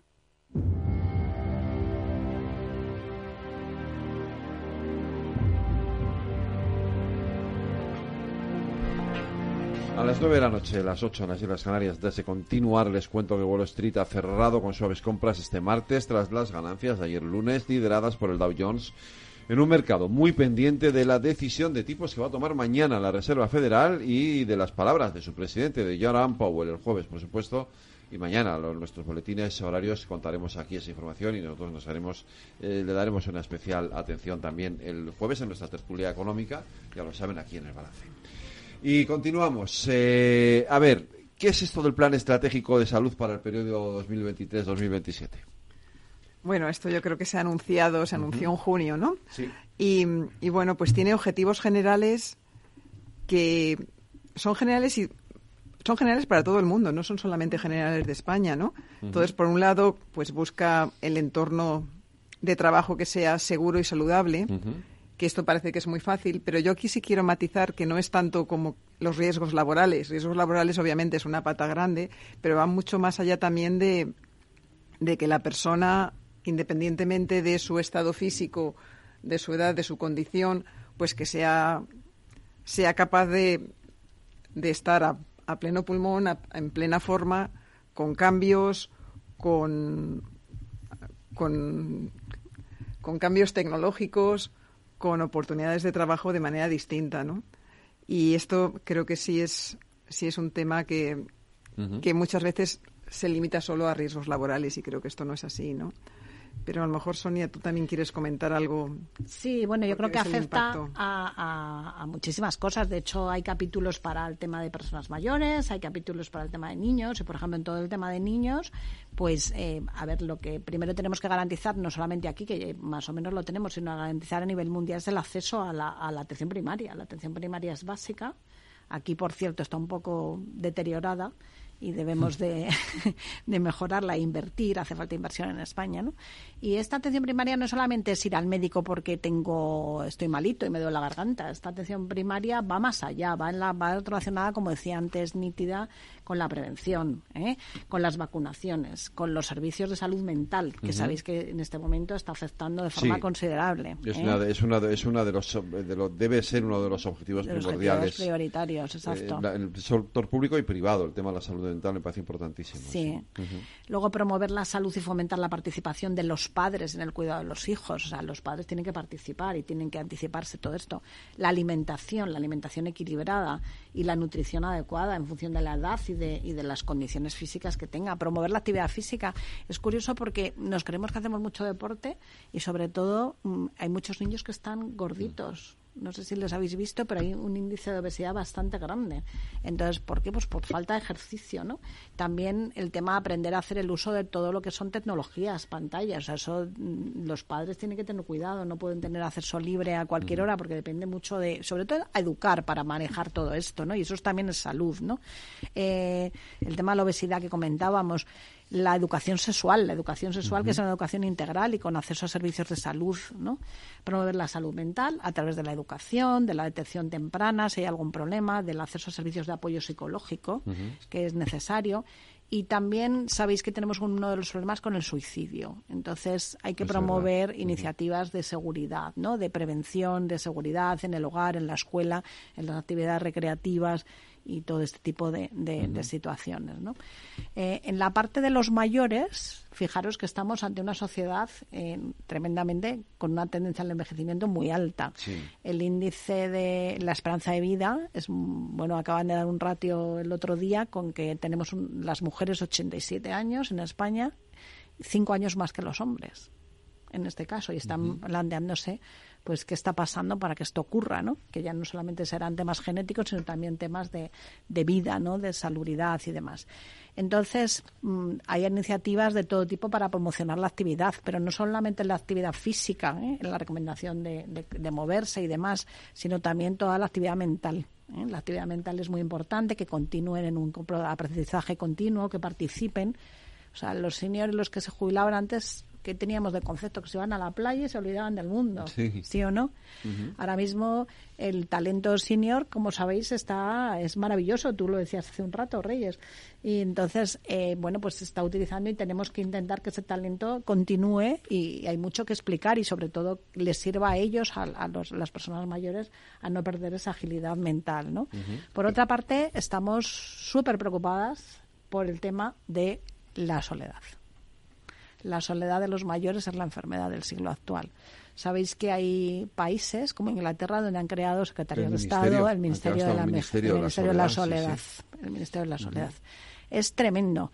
Eh, como datos podemos tenemos que el 32% en España de la población es mayor de 65 años. Perdón, el 32% de los mayores de 65 años viven solos. Es que es muchísimo. Muchísimo.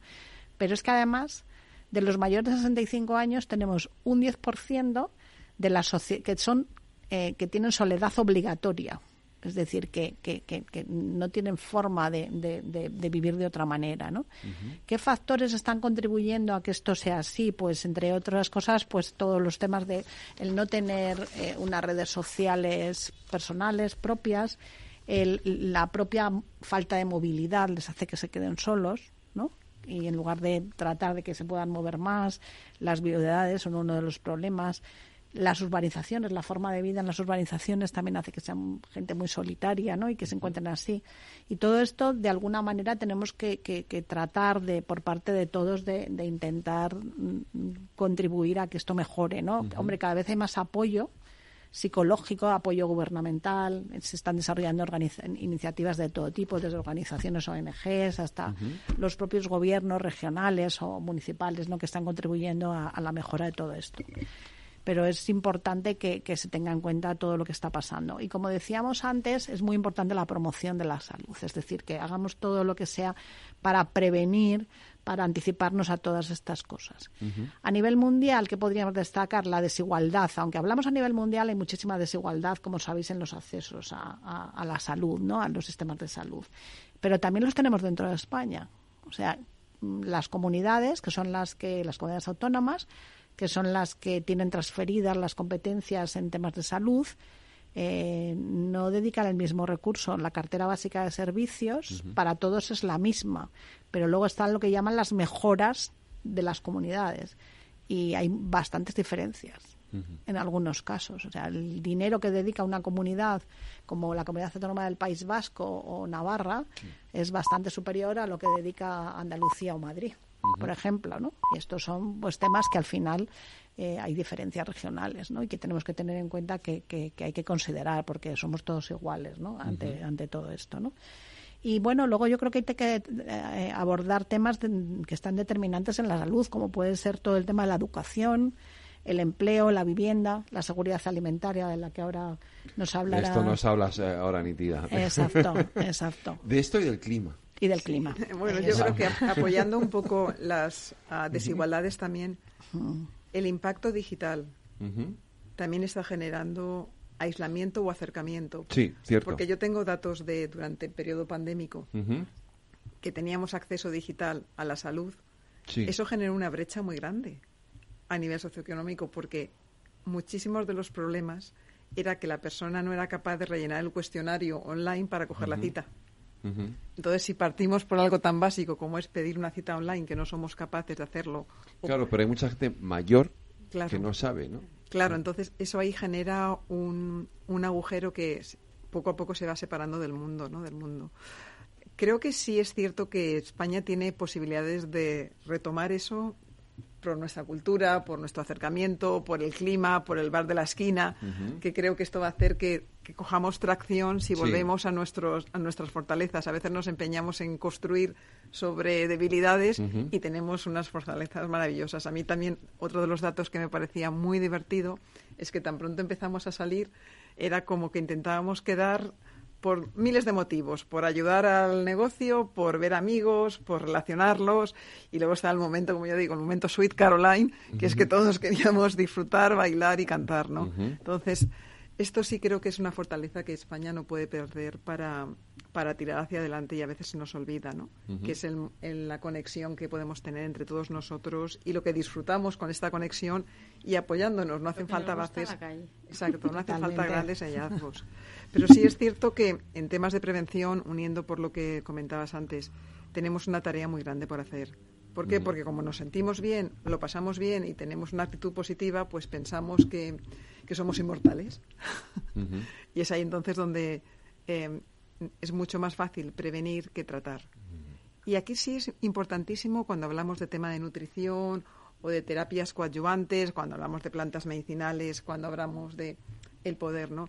Es muy diferente, lo vuelvo a repetir, prevenir que tratar. ¿Por qué? Porque entras dentro también de lo que es la generación de estrés. Ya.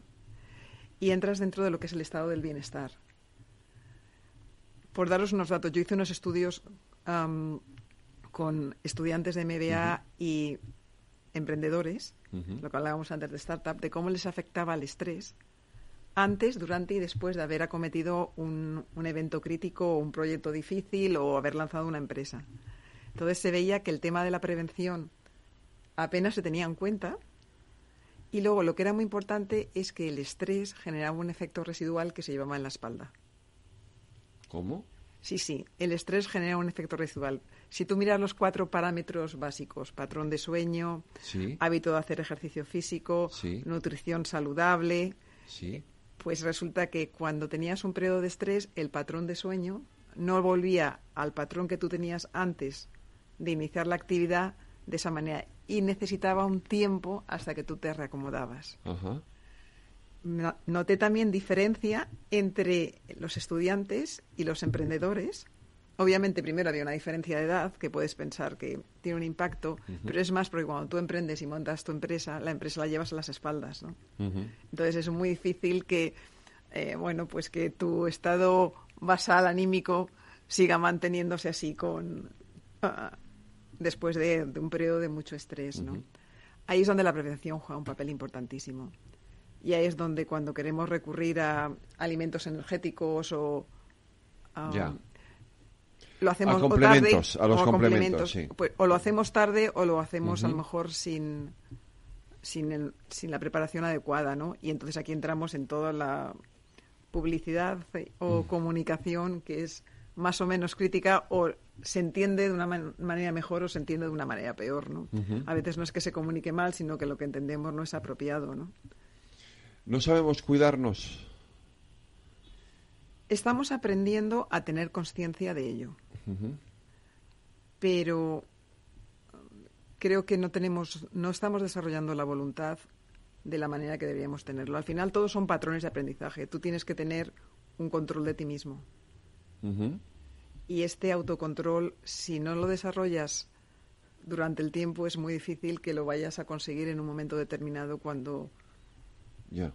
Entonces, eh, creo que más que no sabemos cuidarnos es que queremos cuidarnos cuando tenemos la tostada encima de la mesa. Yo creo que es un tema educativo, eh, nítida. O sea, nosotros, nuestras generaciones, y quizás ahora empiezan a...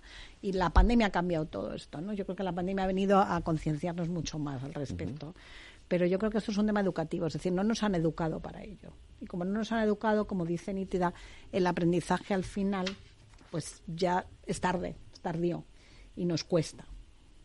Entonces yo creo que eso es muy importante. Con la pandemia ha cambiado todo, ha cambiado bastante, la conciencia sobre el cuidado ha crecido enormemente. De hecho, pues para que os hagáis una idea, los ratios los tienes desde la gente que se ha contratado un seguro. O sea, un seguro privado de salud hace tres años tenía tres millones menos de asegurados. En España hay en este momento 13 millones de personas aseguradas, de, doble aseguramiento. De hecho, empieza a haber problemas casi igual que, las la, listas de espera, en, la, sanidad, privada. Y dices, bueno, para esto no pago un seguro, va a tener listas de espera. Claro.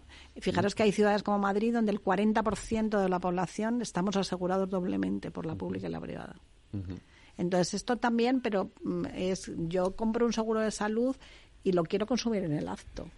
¿Y por qué lo quiero consumir en el acto? No porque esté enfermo, sino porque acabo de pasar una pandemia donde se ha puesto de manifiesto que si yo llego a tomar vitamina D previamente, tú que eres la experta en todos los complementos, nítida, pues si llego a estar preparado, probablemente el impacto que me hubiera hecho el COVID fuera diferente.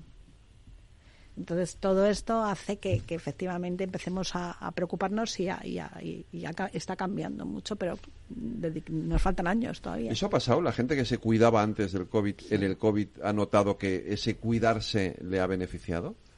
a ver, yo puedo decir que sí, ¿eh? tengo la experiencia. Bueno, yo te puedo decir desde un punto de vista académico y desde un punto de vista de relaciones de personas que me han consultado durante el COVID muchísimo, que se notaba mucho. Pero esto es muy fácil.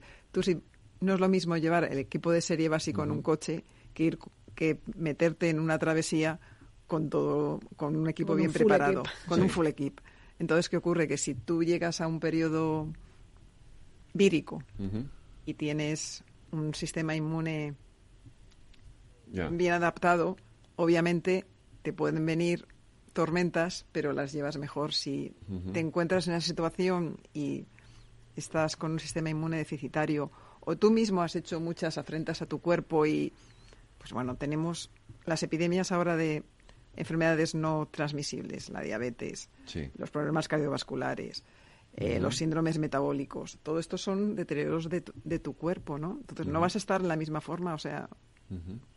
Sí, yo, no me enteré. Lo cogí dos veces y no me enteré. Pero probablemente... ¿Estás preparado?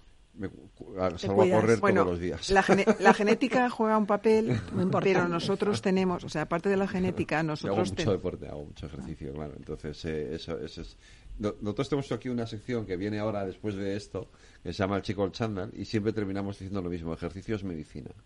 Es algo que los médicos deberían de, de, recetar, igual que recetan paracetamol. Vete a, a un gimnasio, no gimnasio no, pero vete, haz ejercicio, muévete ¿no? Eh, y creo que este es uno de los elementos fundamentales que yo creo que deberíamos haber aprendido en la pandemia y no sé si lo hemos aprendido. Pero cada vez lo, dicen más los médicos, ¿eh? Son muy insistentes ya, ¿eh? O sea, que ya nunca vas a la consulta, no te preguntan cuánto ejercicio haces. Y dices, bueno, pero de verdad. Caminas, eh, caminas, te mueves, quiero decir, hacer, ejercicio no significa hacerte una maratón, significa hacer ejercicio, evidentemente, ¿no? Entiendo. Bueno, se, trata de que el ejercicio lo acomodes a, que te ayude a un patrón saludable, ¿no? Tú me decías que tú sales a correr, me parece maravilloso, pero pues a lo mejor no no correr no es para todos, ¿no? No, evidente. Pero sí buscar que el, ejercicio sea un complemento de tu bienestar y que te dé potencia, ¿no? Aparte de las ventajas en, en el deterioro cognitivo y en el, estado de ánimo, ¿no? Que esto es que parece como que lo damos, lo dejamos como un, given y para nada, ¿no? Esto es importantísimo, ¿no? No, no, la salud mental es, es, es brutal. O sea, el, el, trabajo que hace el ejercicio físico en la salud mental es tremendo. Eh, es que no tiene... Es una terapia. Es una terapia. es una terapia, sí, sí, absoluta, absoluta. Em, hemos, eh, esto, esto que me ponéis aquí eh, me parece muy interesante. Esto del cambio de mentalidad. Antes nos considera enfermedad a salud, que es un poco lo que estábamos hablando, ¿no? Eh, hemos cambiado esa mentalidad, o sea, hemos, entendido que lo que tenemos que lo que, lo que tenemos que hacer no es hablar de nuestras enfermedades, sino de, cómo mejoramos nuestra salud. Realmente hemos tenido un par de años para para absorberlo, ¿no? Y digo lamentablemente, pero sí hay, sí hay un cambio, obviamente. Y además, eso es un cambio generacional. O sea, en todas las generaciones. Creo que de una manera u otra, pues en función de si es boomer, ZX o millennial, lo has absorbido. Pero cada uno ha dado un paso adelante a, a mejorar, ¿no? Y creo que es una buena cosa, ¿no? Porque ya hemos pasado de... ya hablamos de bienestar, ¿no? Eso es. Hablamos de bienestar. De hecho, la OMS, la OMS declaró el tema del burnout, lo digo porque el síndrome del estar quemado, ya como una enfermedad para que fuéramos también más conscientes que cuando ya te sientes que no puedes más, que has tocado fondo, eso forma parte de, que no has cuidado tu bienestar, ¿no? Creo que han habido medidas a, nivel de organización y a nivel personal para, para avanzar con esto, ¿no?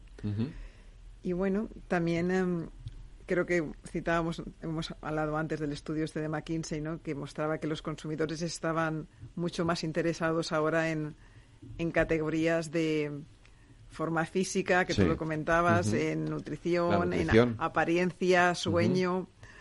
tener una atención plena. Y todo esto liga con oportunidades de negocio y liga con investigación, que era tu pregunta. ¿Se investiga? Pues hay muchísimo más investigación que te viene a, a apuntar a, pues eso, a mejorar tu atención plena, a minimizar los riesgos de un deterioro cognitivo, a potenciar tu estado cuando haces ejercicio físico y qué nutrición es la apropiada en función de lo que estás haciendo. Creo que ahí pues se está avanzando muchísimo, ¿no?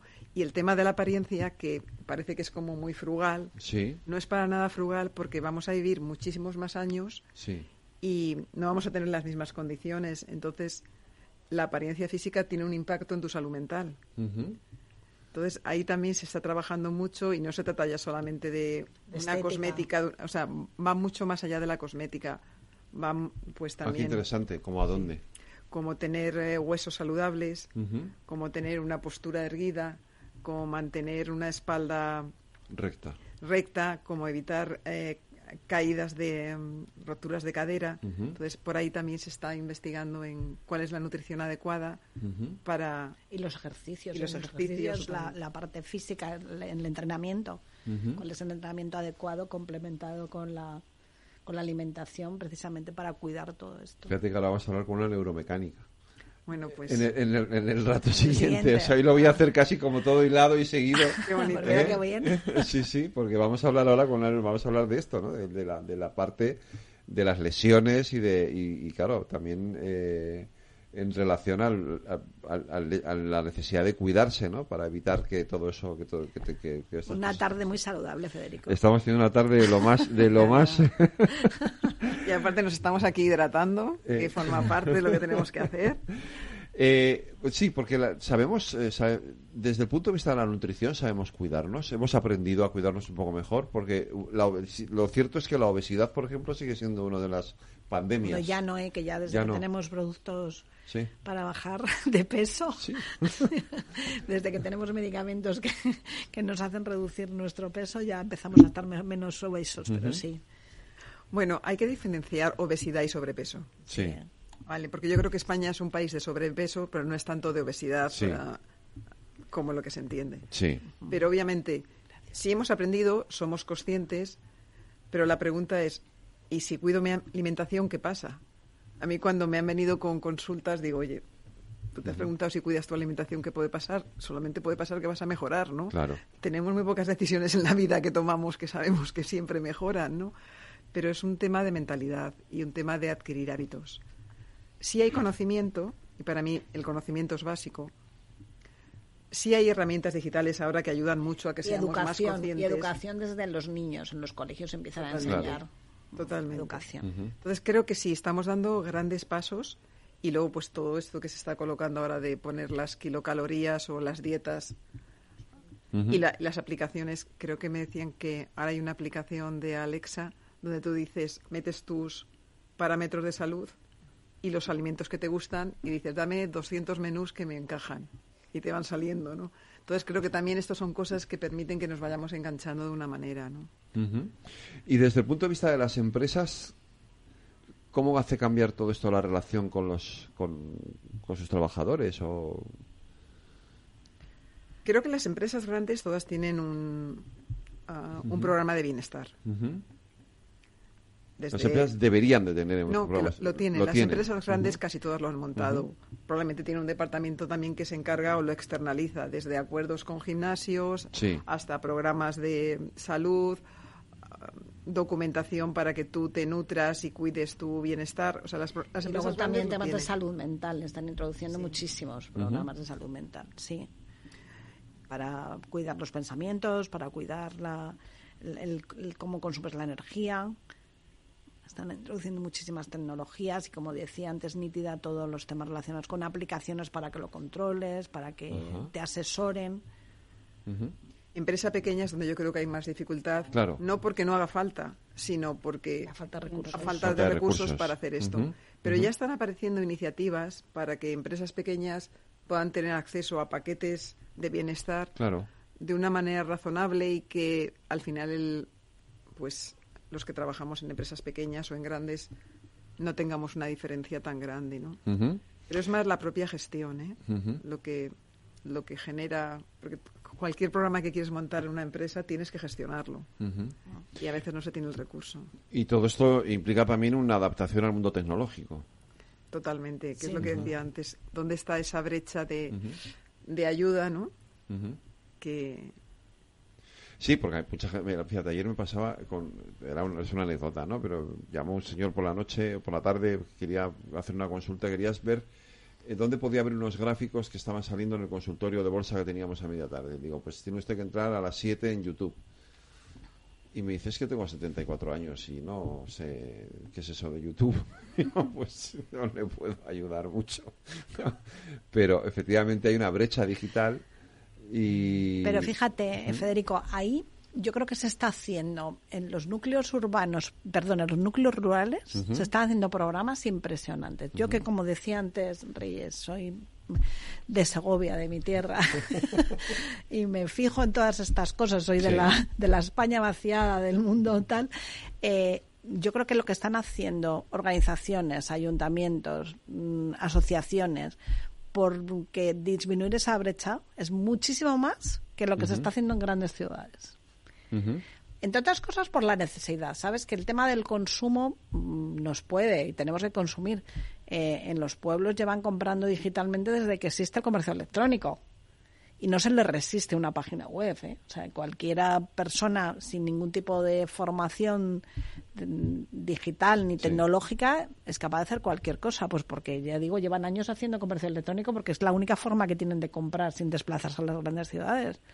Entonces, entre eso, más luego todo lo que están haciendo, todas estas organizaciones o instituciones, yo creo que la brecha mm, es menor, ¿eh?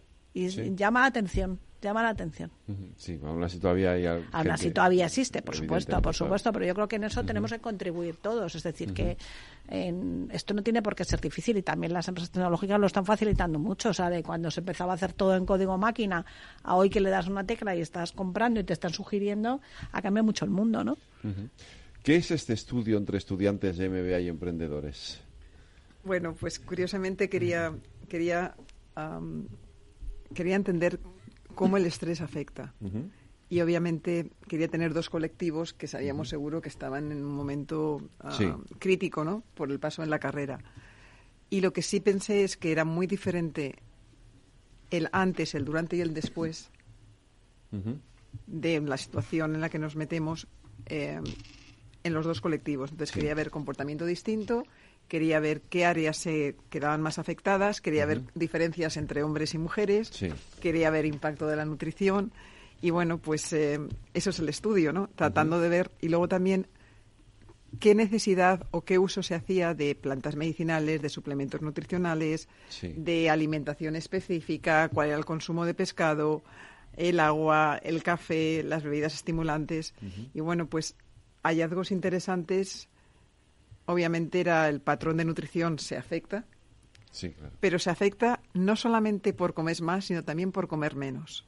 Que eso quiero dejarlo muy claro, porque parece que estamos en el... Siempre hablando del comer, del comer mucho. Y hay un momento de... Hay muchísimo parámetro de comer menos. Entonces, el 30, 33% del grupo bajaba peso, ah. que es muy alto. Y luego también, bueno, la calidad de la comida y la, y la nutrición equilibrada por los suelos. Claro. Eso por los suelos, pero principalmente porque por la falta de tiempo. Era la falta de tiempo para comer y la falta de planificar las comidas. Porque si no tienes nada, pues echas la logística de la, comida. logística de la comida. Entonces, eso ahí había también un si no tienes nada, acabas echando mano de un globo y de un y de un McDonald's. Sí. Entonces, o entonces eso también tenía más que, que la parte económica. Era más el no haber organizado esto. muchísimo más caro. Entonces, esto, esto también tenía un riesgo. Luego, lo que era el consumo de bebidas estimulantes también era muy alto. Café, eh, y todos los derivados que ahora ya sabéis que, ahora sabéis que están ahora como en y que ahora se están ahí tratando están de moda de por qué esas cantidades no y luego lo que sí el complementos suplementos nutricionales suplementos vitamínicos sí y el uso de, bueno, pues de hierbas, de plantas medicinales, esto era mucho más alto en el colectivo más joven que en el colectivo de empresarios. Es decir, los estudiantes eran mucho más conscientes de la importancia de estar fuertes, de tomar vitaminas, de eh, pues tomar unas hierbas tranquilizantes para dormir, que en cambio el colectivo eh, de, que estaba montando su propia empresa. Entonces, bueno, ya vea, yo creo que hay parámetros de edad que juegan un papel, pero también hay parámetros de conocimiento, de educación, como comentabas tú antes, ¿no? Que, que no están... Bueno, yo creo que nacen colgados con la botella. O sea, yo doy clase en la universidad y van todos con su botella. En la botella no llevan agua. No, llevan, llevan, sí, llevan... De, estas, de todo tipo de infusiones, bebidas de todo tipo, unas con hierbas y otras con otra cosa. Pues eh, Sonia Nitira Reyes, hemos terminado. Muchas gracias. Muchísimas gracias. gracias nos ha, sido un placer, la verdad. ha estado muy chulo, tenemos que repetir.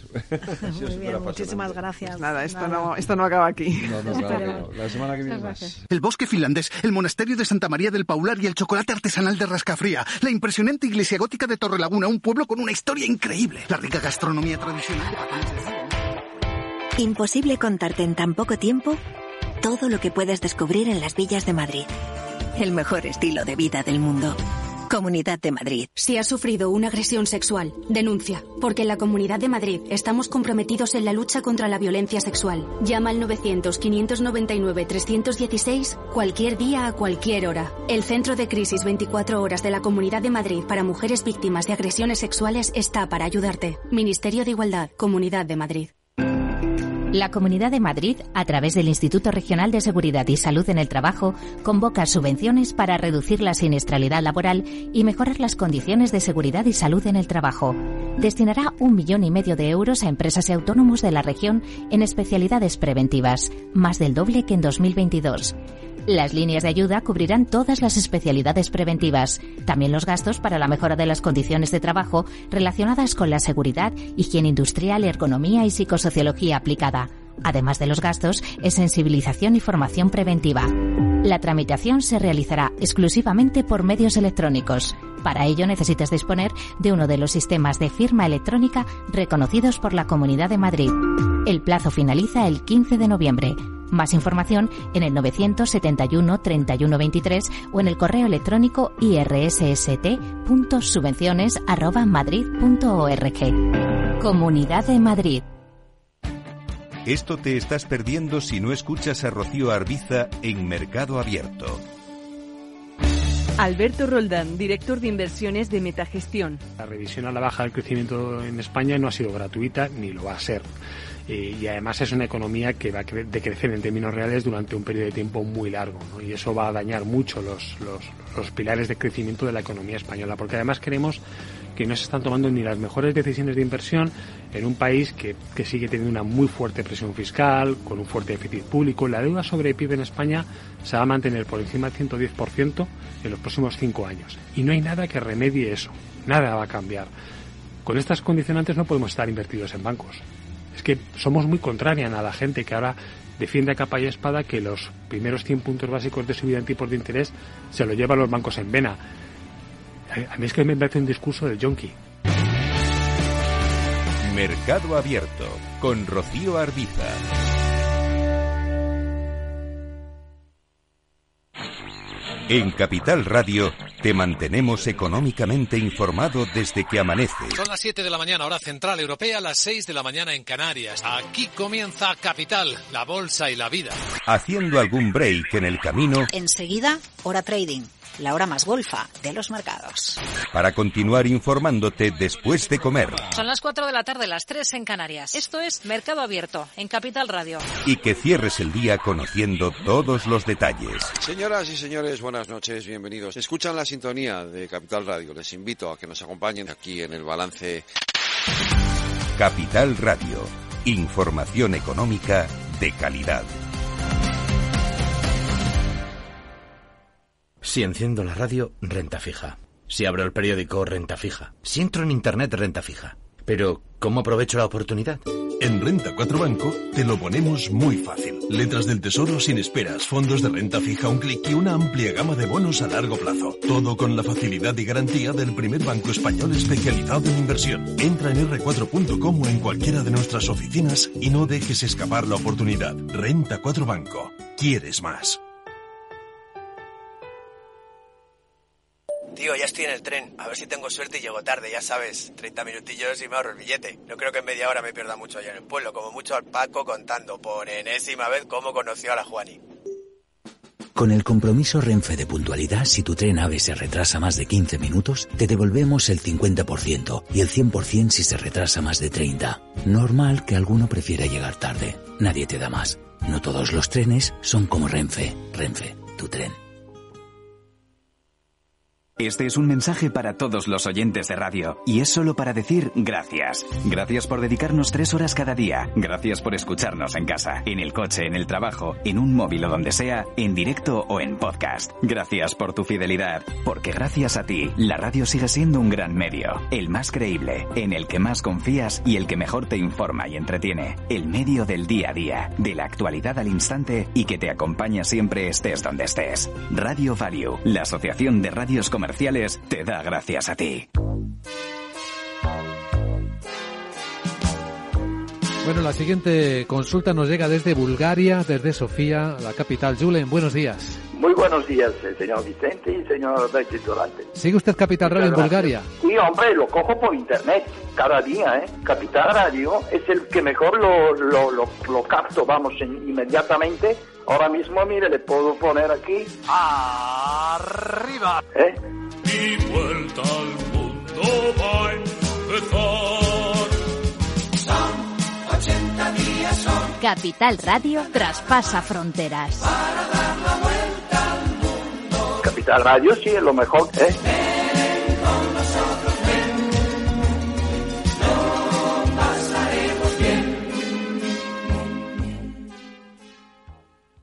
¿Qué es ir más allá? Con Arval podrás llegar donde te propongas de la forma más sostenible y asegurar un mundo mejor contribuyendo a la seguridad en carretera, al futuro de las ciudades y a la calidad de vida. Ser responsable sin tener miedo al liderar el cambio. Arval, la transición energética arranca aquí. Más información en arval.es.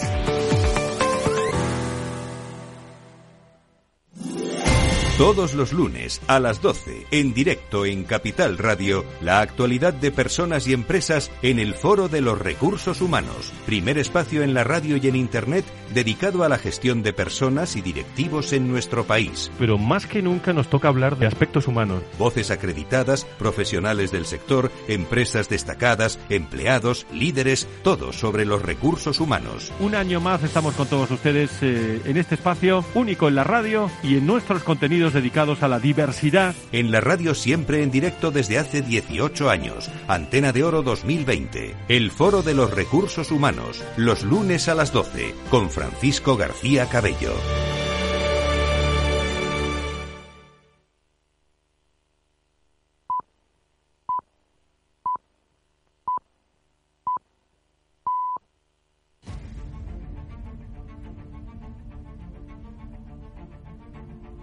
Es más potente que nunca. Estados Unidos marca récord de producción de petróleo y gas. El hito se producía el pasado mes de agosto, agosto de 2023. El anterior récord lo habíamos visto en 2019. Buscamos un mundo, una economía con niveles mínimos en el uso de materiales fósiles, pero la realidad es que el petróleo y el gas todavía mandan y mucho.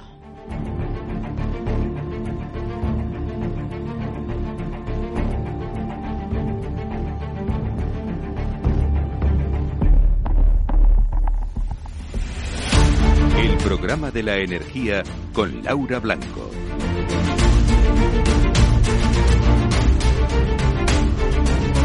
13,1 millones de barriles de petróleo al día. Estados Unidos marca un nuevo récord en producción, el anterior 13 millones en noviembre de 2019. La clave son los pozos más eficientes porque sube la producción americana de petróleo, aunque bajan las plataformas empleadas y quizá esta búsqueda de eficiencia tiene un factor que la impulsa, los recortes efectivos de producción de Arabia Saudí y Rusia. Y si hablamos de gas, aunque la subida de producción se modera, el ritmo ascendente se prolonga. Necesitamos materiales fósiles, materias primas fósiles y aunque intentamos transitar a velocidad de crucero la transición energética, el camino todavía es largo. En este contexto, hoy en el programa de la energía nos vamos a detener en los planes de biometano de CEPSA y también nos vamos a acercar al modelo Clean